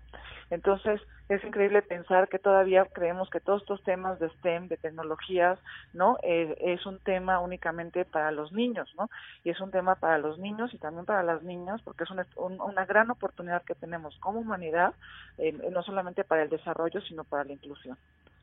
¿Cómo, cómo puede acercarse, o sea, soy, soy un papá o soy una mamá con, con mis hijos de quienes creo que son muy tecnólogos porque se la pasan todo el día en la tableta, ya, ya nos explicaste que, que eso no es necesariamente así. Eh, ¿Cómo puedo eh, incentivar esto en mi hijo? ¿Cómo me puedo acercar hacia el movimiento STEM? ¿O cómo funciona el, el acercamiento de un niño para, para, estas, para esta forma de pensar? Pues mira, yo yo lo que te diría, eh, nosotros como Movimiento STEM ahorita en una primera etapa estamos muy enfocados a certificar maestros para que ellos sean los embajadores STEM y puedan replicar este modelo en las escuelas. Sin embargo, también estamos construyendo un, un, un tema que se llama Ecosistema STEM, que, que, que estamos eh, próximamente por lanzarlo, en donde estamos eh, justamente buscando unir a todos los proveedores que tienen que ver con STEM, ¿no? Que claro que va desde el profesor chiflado con sus fiestas, pero también los que están haciendo coding, los que están haciendo temas de Lego, los que están haciendo robótica, el que está haciendo temas de club de ciencias, ¿no? Este, o sea, como todos los diferentes, eh, digamos, eh, eh, proveedores que están en este en este medio y por otro lado justamente estamos acercándonos a los medios de comunicación para transmitir este mensaje que tú nos haces hoy favor de, de llevar a tu audiencia no este los los los este padres de familia muchas veces este vas, vas a las escuelas y abren eh, digamos fútbol no y hay hasta muertos no y resulta que hablen robótica y pues hay tres chavitos, ¿no? Y niños, ¿no? Este, aquí hay que decirles a las mamás, a los papás, que necesitamos desarrollarles estas competencias, ¿no? Que, son las competencias STEM, que el Foro Económico Mundial las marca como las competencias del siglo XXI. Estás empoderando con esto a tus hijos a que puedan tener trabajo y a que puedan resolver los grandes retos de la humanidad, eh, digamos, para que realmente eh, eh, enfrenten exitosamente su, su vida. Es una nueva forma de pensar, es una nueva forma de, de, de crear eh, que tiene que ver con esta eh, parte de, de, estar todo el tiempo pensando en solucionar, eh, en la resolución de problemas desde una manera creativa y con una visión tecnológica. ¿no? Entonces, yo hoy lo que te diría, eh, poco a poco, ojalá que vayamos eh, construyendo diferentes estrategias ya para los padres de familia directamente, ahorita estamos muy enfocados a maestros, pero justamente lo que queremos hacer es que haya como un ecosistema STEM en donde todos los proveedores que estamos relacionados con este sistema nos puedan encontrar los padres de familia para que eh, puedan tener estas opciones, estas alternativas de desarrollar estas eh, competencias y yo lo conecto mucho STEM como con el tema de la NFL, ¿no? O sea, tú puedes o no te puede gustar el fútbol, sin embargo tú sabes lo que es la NFL, ¿no? Tendremos que lograr que eso sea parte de la cultura del país, en donde el, el, la, la, la mamá o el papá eh, sepa cuáles son las carreras STEM, que son las carreras mejor pagadas, que, que, que sepa eh, las que tienen mayor futuro, ¿no? Que sepa cuáles son estos proveedores que están desarrollando estas competencias, ¿no? Para que sea una opción dentro de la oferta, no te digo que no lo saques del fútbol, ¿no? Tiene que, claro que esté en el fútbol, pero también hay que darle importancia a, a, a este tema del desarrollo científico y matemático, pero con esta visión de eh, solucionar los grandes retos de la humanidad, ¿no? Y de desarrollar estas competencias, ¿no?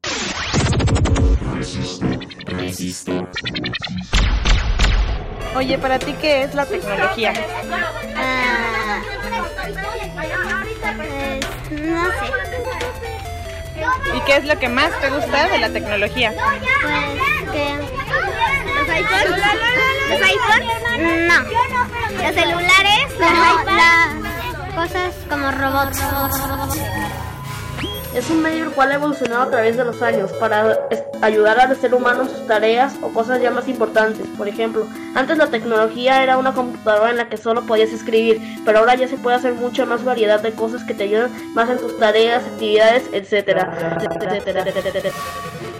Pues es como bueno y malo porque lo bueno es que, por ejemplo, eso te puede ayudar como para investigaciones o para, para ayudarle al mundo a mejorar y cosas así.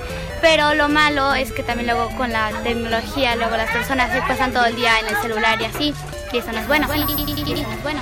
Algo que se prende y suena para comunicarse. Para mí, para mí la tecnología es, para mí la tecnología es un descubrimiento y una herramienta que se utiliza para, para facilitar las cosas. Lo que yo pienso de la tecnología es que es un avance en la humanidad, pero también a veces causa malas cosas. Y siento que tiene un poco de yin y un poco de yang, por así decirlo. Es padre de que, de que hay contenido bueno y es malo de que haya contenido malo.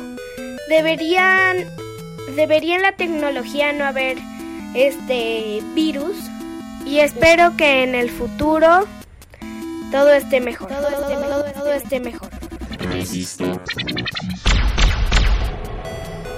¿Y qué es lo que más te gusta de la tecnología? No sé.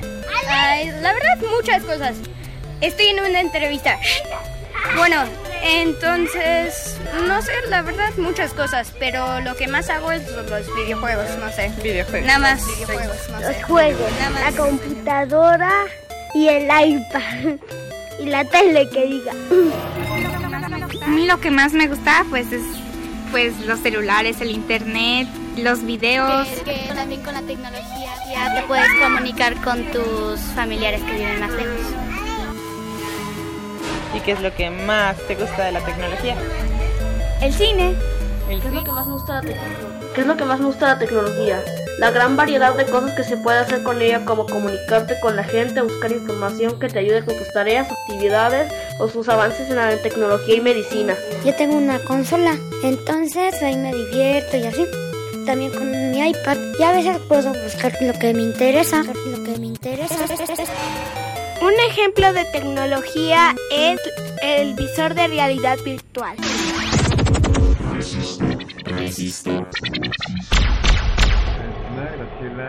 Por favor, platícanos, además de STEM, bueno, nos mencionaste profesor chiflado.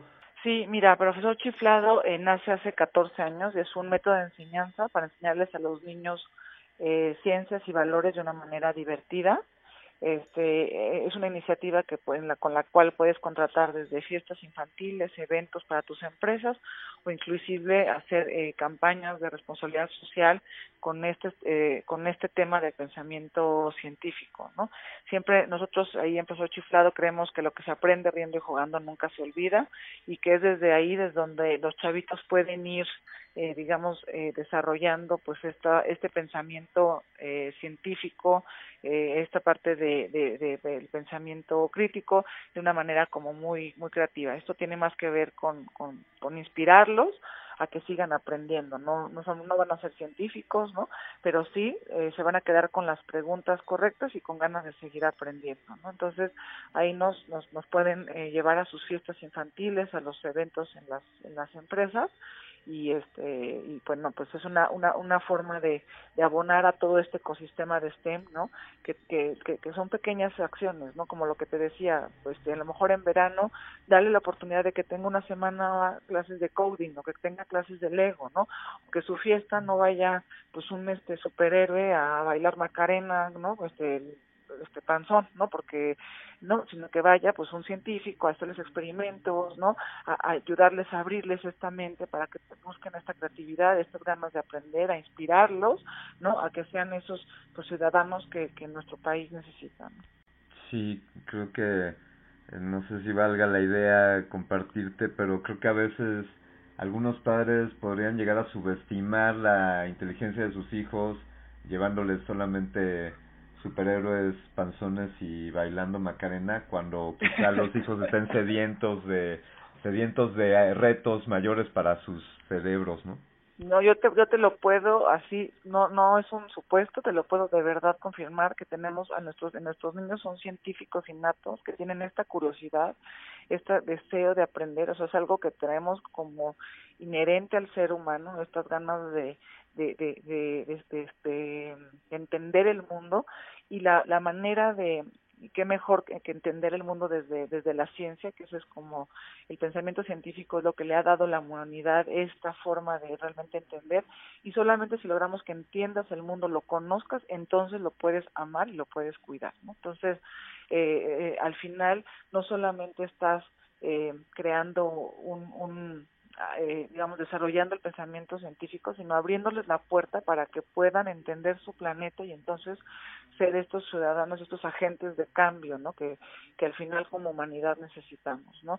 Este, y como bien, bien dices, por ejemplo, hay en concursos de robótica, eh, se ha comprobado que, por ejemplo, los, los, los años en, en primaria y en, en los primeros, digamos, infancia, eh, pueden lograr retos todavía más complejos en muchos momentos que a lo mejor si empiezas a aprender robótica en la preparatoria, ¿no? Y mucha gente no lo entendía y pensaba que robótica no era para niños, ¿no? Y hoy México está ganando concursos de robótica a nivel internacional.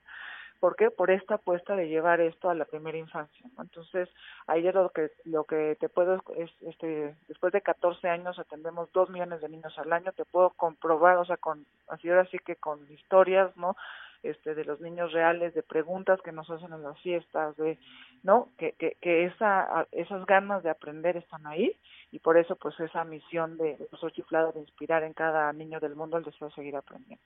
Un mensaje que quieras darle a los niños eh, audiencia de Radio UNAM o a los padres de los niños audiencia de Radio UNAM.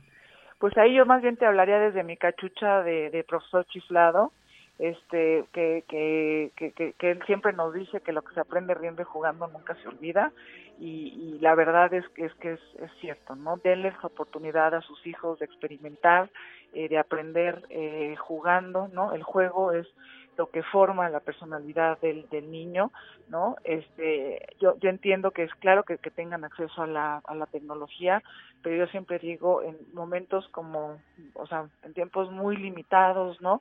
Con supervisión, ¿no? Realmente lo que forma este a los a los a los chavitos no en, en, la etapa temprana son estas experiencias de, de, aprendizaje y de y de juego que son inolvidables no al final nunca te vas a acordar de tu mejor día de iPad pero sí te puedes acordar de un, un gran día en el parque con tus primos jugando con tus papás, con, ¿no? Involucrada la familia, ¿no? Entonces, de eso sí te vas a acordar, de esas experiencias, ¿no? De, jugar, de, de, de, aprender, ¿no? Y claro que eh, hay que irlos poco a poco este, y, y metiendo la tecnología, pero con esta visión de, de, de creadores, de proponentes, de que de verdad quieran cambiar el mundo, no desde ser un usuario conectado todo el tiempo, ¿no? Y que, y que al final eh, ni a su cerebro ni, ni a la humanidad le va a acabar aportando un verdadero valor. Para continuar con, con este tema de la infancia y la tecnología, vamos a escuchar algo más de rock también, del año 1970, publicado por el sello Track Records, del álbum Electric Land de la banda de The Jimi Hendrix Experience, vamos a escuchar Voodoo Child. Estás en resistor. Resistor. Esto es una señal.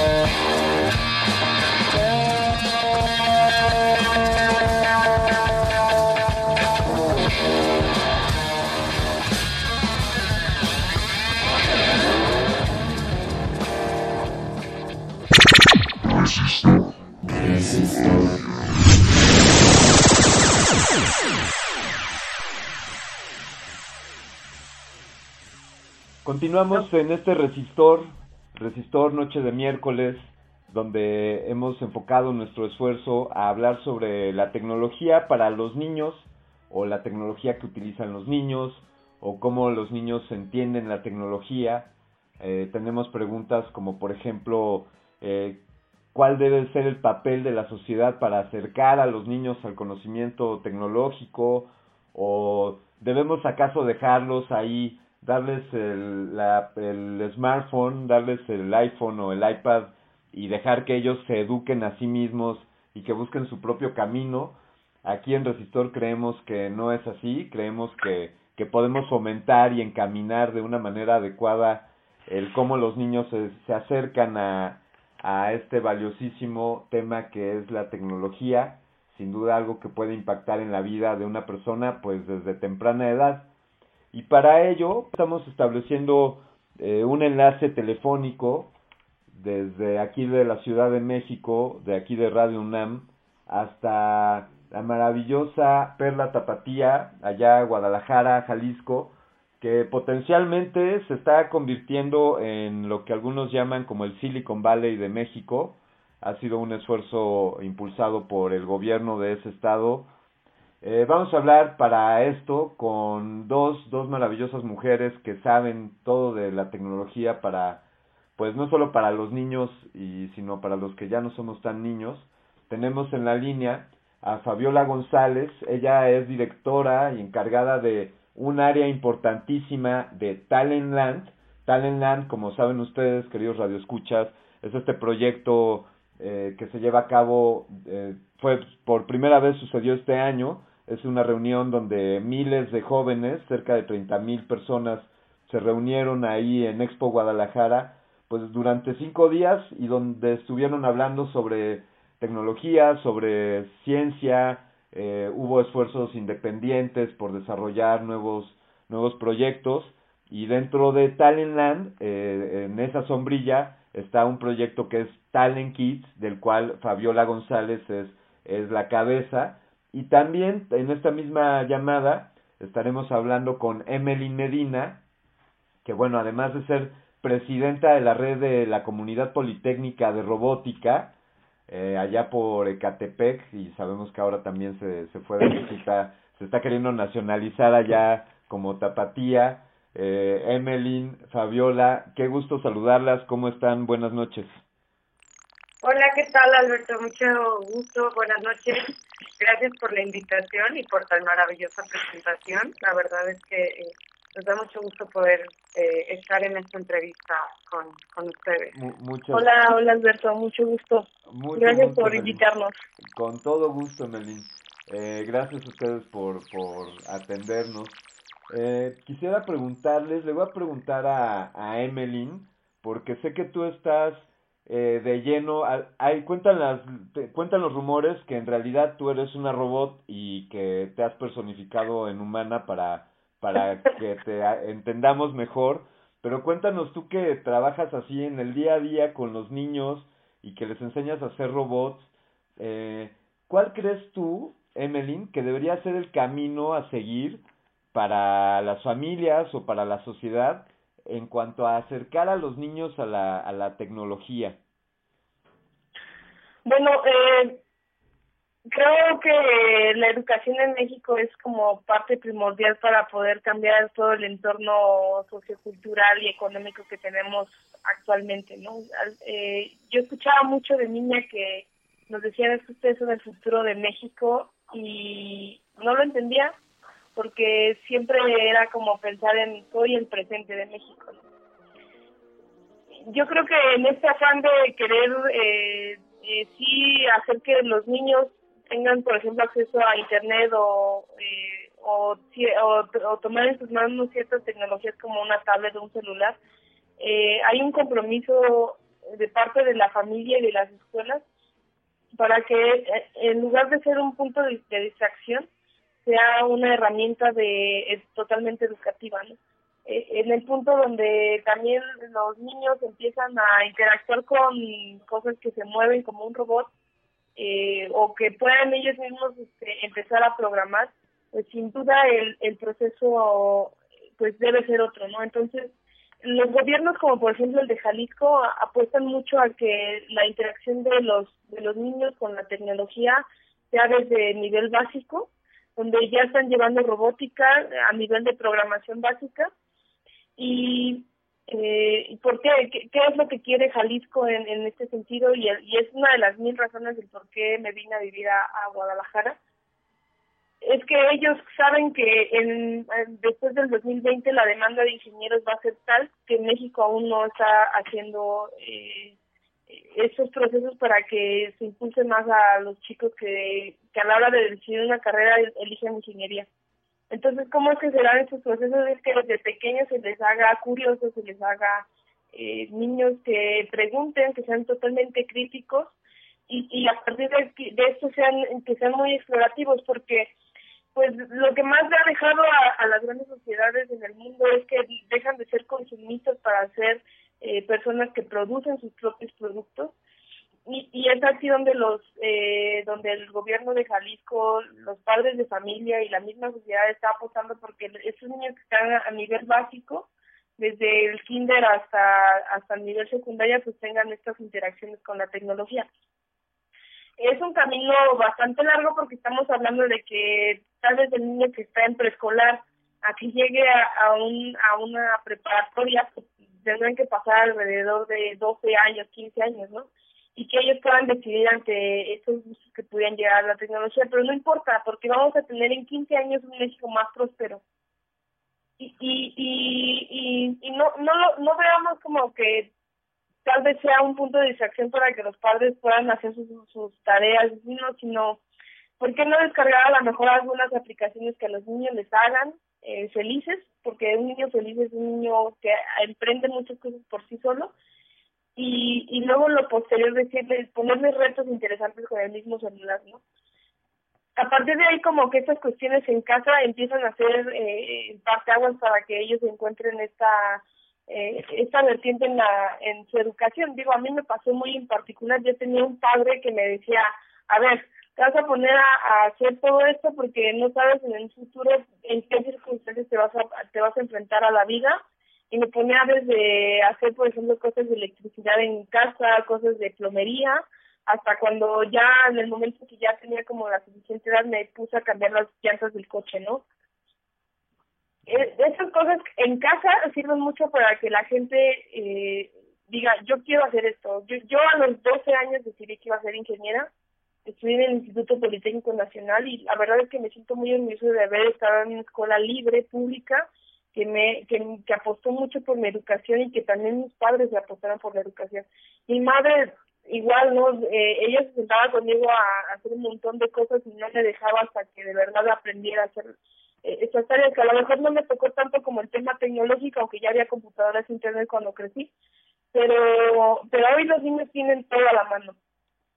Yo creo que eso es como como el, el referente de lo que tendríamos que hacer y, y, y es como un llamado de a los otros estados a decir vean lo que está haciendo Jalisco y hay que apostar por un modelo parecido a lo que está haciendo Jalisco. Oye Fabiola, por favor, eh, comparte, compártenos un poco sobre, quizás sobre Talentland y dentro de Talentland, pues propiamente qué, qué hace Talent Kids, por qué, por qué Talentland eh, decide dedicarle una buena parte de, su esfuerzo y de sus contenidos a este proyecto de Talent Kids. Muchas gracias. Eh, pues sí, la verdad fue una gran apuesta. Eh, en finales de octubre que me invitan a tomar esta dirección. Eh, yo ya estaba en el área de ejecutivos y yo decía, de verdad vamos a estar como en las dos partes.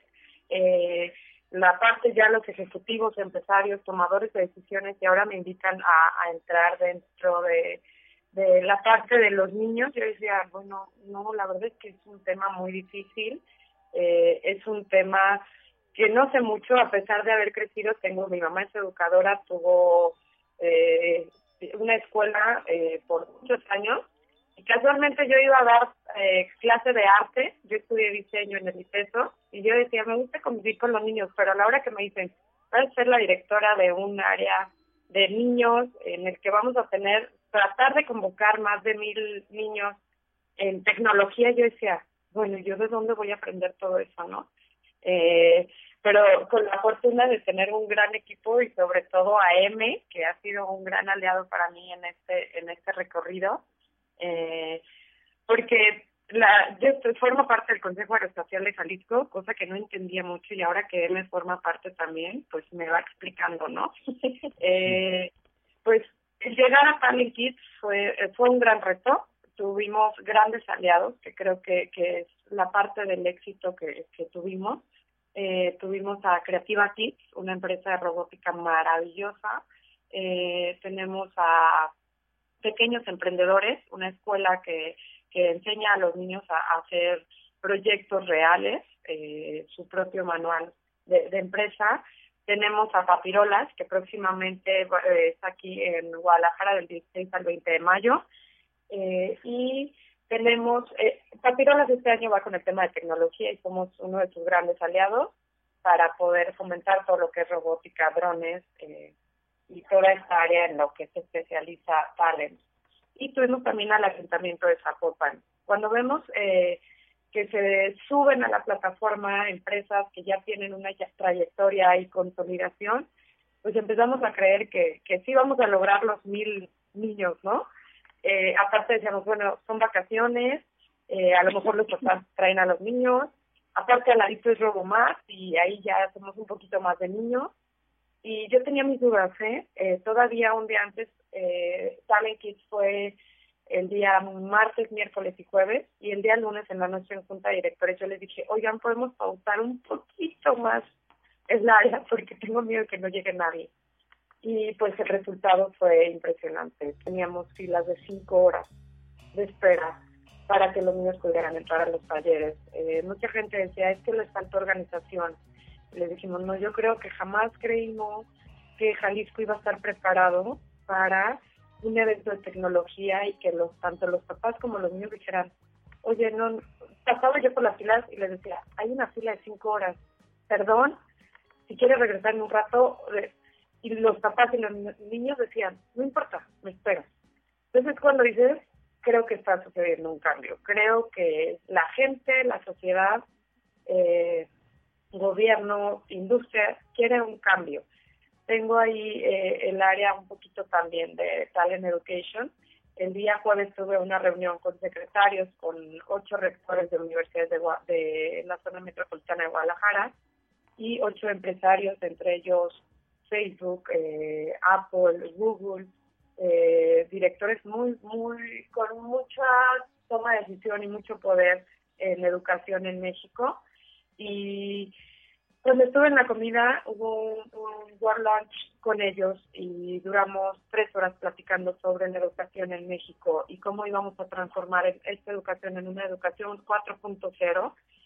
Y cuando les, pues, platiqué el caso de Talent Kids, de que había filas y que ya no sabía cómo envallar y ya no sabía cómo poner las unifilas porque daban vueltas y vueltas y vueltas y los niños salían felices a pesar de haber esperado cinco horas por un taller de media hora eh, es cuando nos damos cuenta que, que hay mucha oportunidad y hay mucha voluntad para seguir creciendo. La meta eran mil niños, llegamos a más de cinco mil niños eh, en un espacio de mil metros cuadrados, eh, con muchas cosas por replicar, con muchas cosas por mejorar, sobre todo por porque no creímos que, íbamos a tener esta respuesta. Eh, teníamos, hacíamos changuitos porque funcionara.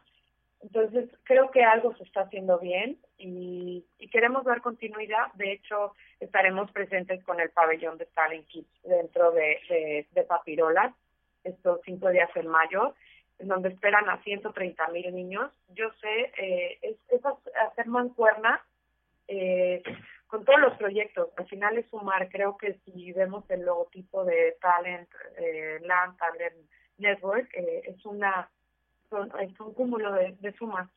Entonces es sumar talentos, sumar proyectos, sumar voluntades. Eh, eso es lo que queremos hacer en Talent, eso es lo que está sucediendo en Talent. Eh, y pues pues eso eso es lo que sucede lo que sucedió y lo que está sucediendo. También vamos a estar en el primer Talent City. Talent City es una pequeña plataforma, Talent Lab solo va a ser en Guadalajara ya que el espacio y Jalisco nos dio todo el apoyo. Y no podemos llevarnos de estos 33 mil, 35 mil jóvenes por todo el país porque no nos da el espacio. No hay eh, una, un espacio que, que, en que podamos montar todo eso. Entonces, eh, hay un nuevo proyecto que se llama Talent City y son, se, van tres, cuatro partecitas de talent a a, los estados, a diferentes estados.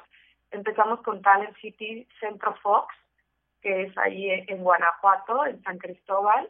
Eh, es el 8, 9 y 10 de junio y tendremos ahí a la maravillosa Emily dirigiendo lo que es Ironman, que es robótica, drones. Eh, va a haber hackathon y va a haber también makers y Kids, vamos a tener ahí a Creativa Kids apoyándonos en, toda esa zona. Entonces también estaría padrísimo que sigamos este esta trayectoria de talent por todos los estados para ir sumando, ir transformando y que los estados vean que poquito a poco podemos hacer lo que en Jalisco está sucediendo. Con esto cerramos este resistor que ha hablado de ciencia, de niños y de tecnología. Se despide ustedes Alberto Candiani. Esto fue Resistor. Resistor. Esto es una señal.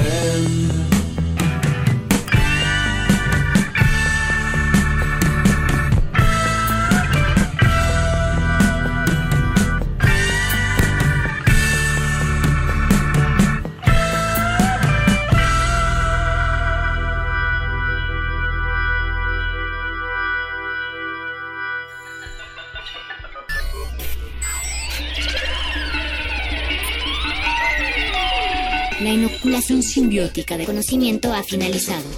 Esperamos aprender más de ti en un futuro cercano. Buenas noches. Resisto.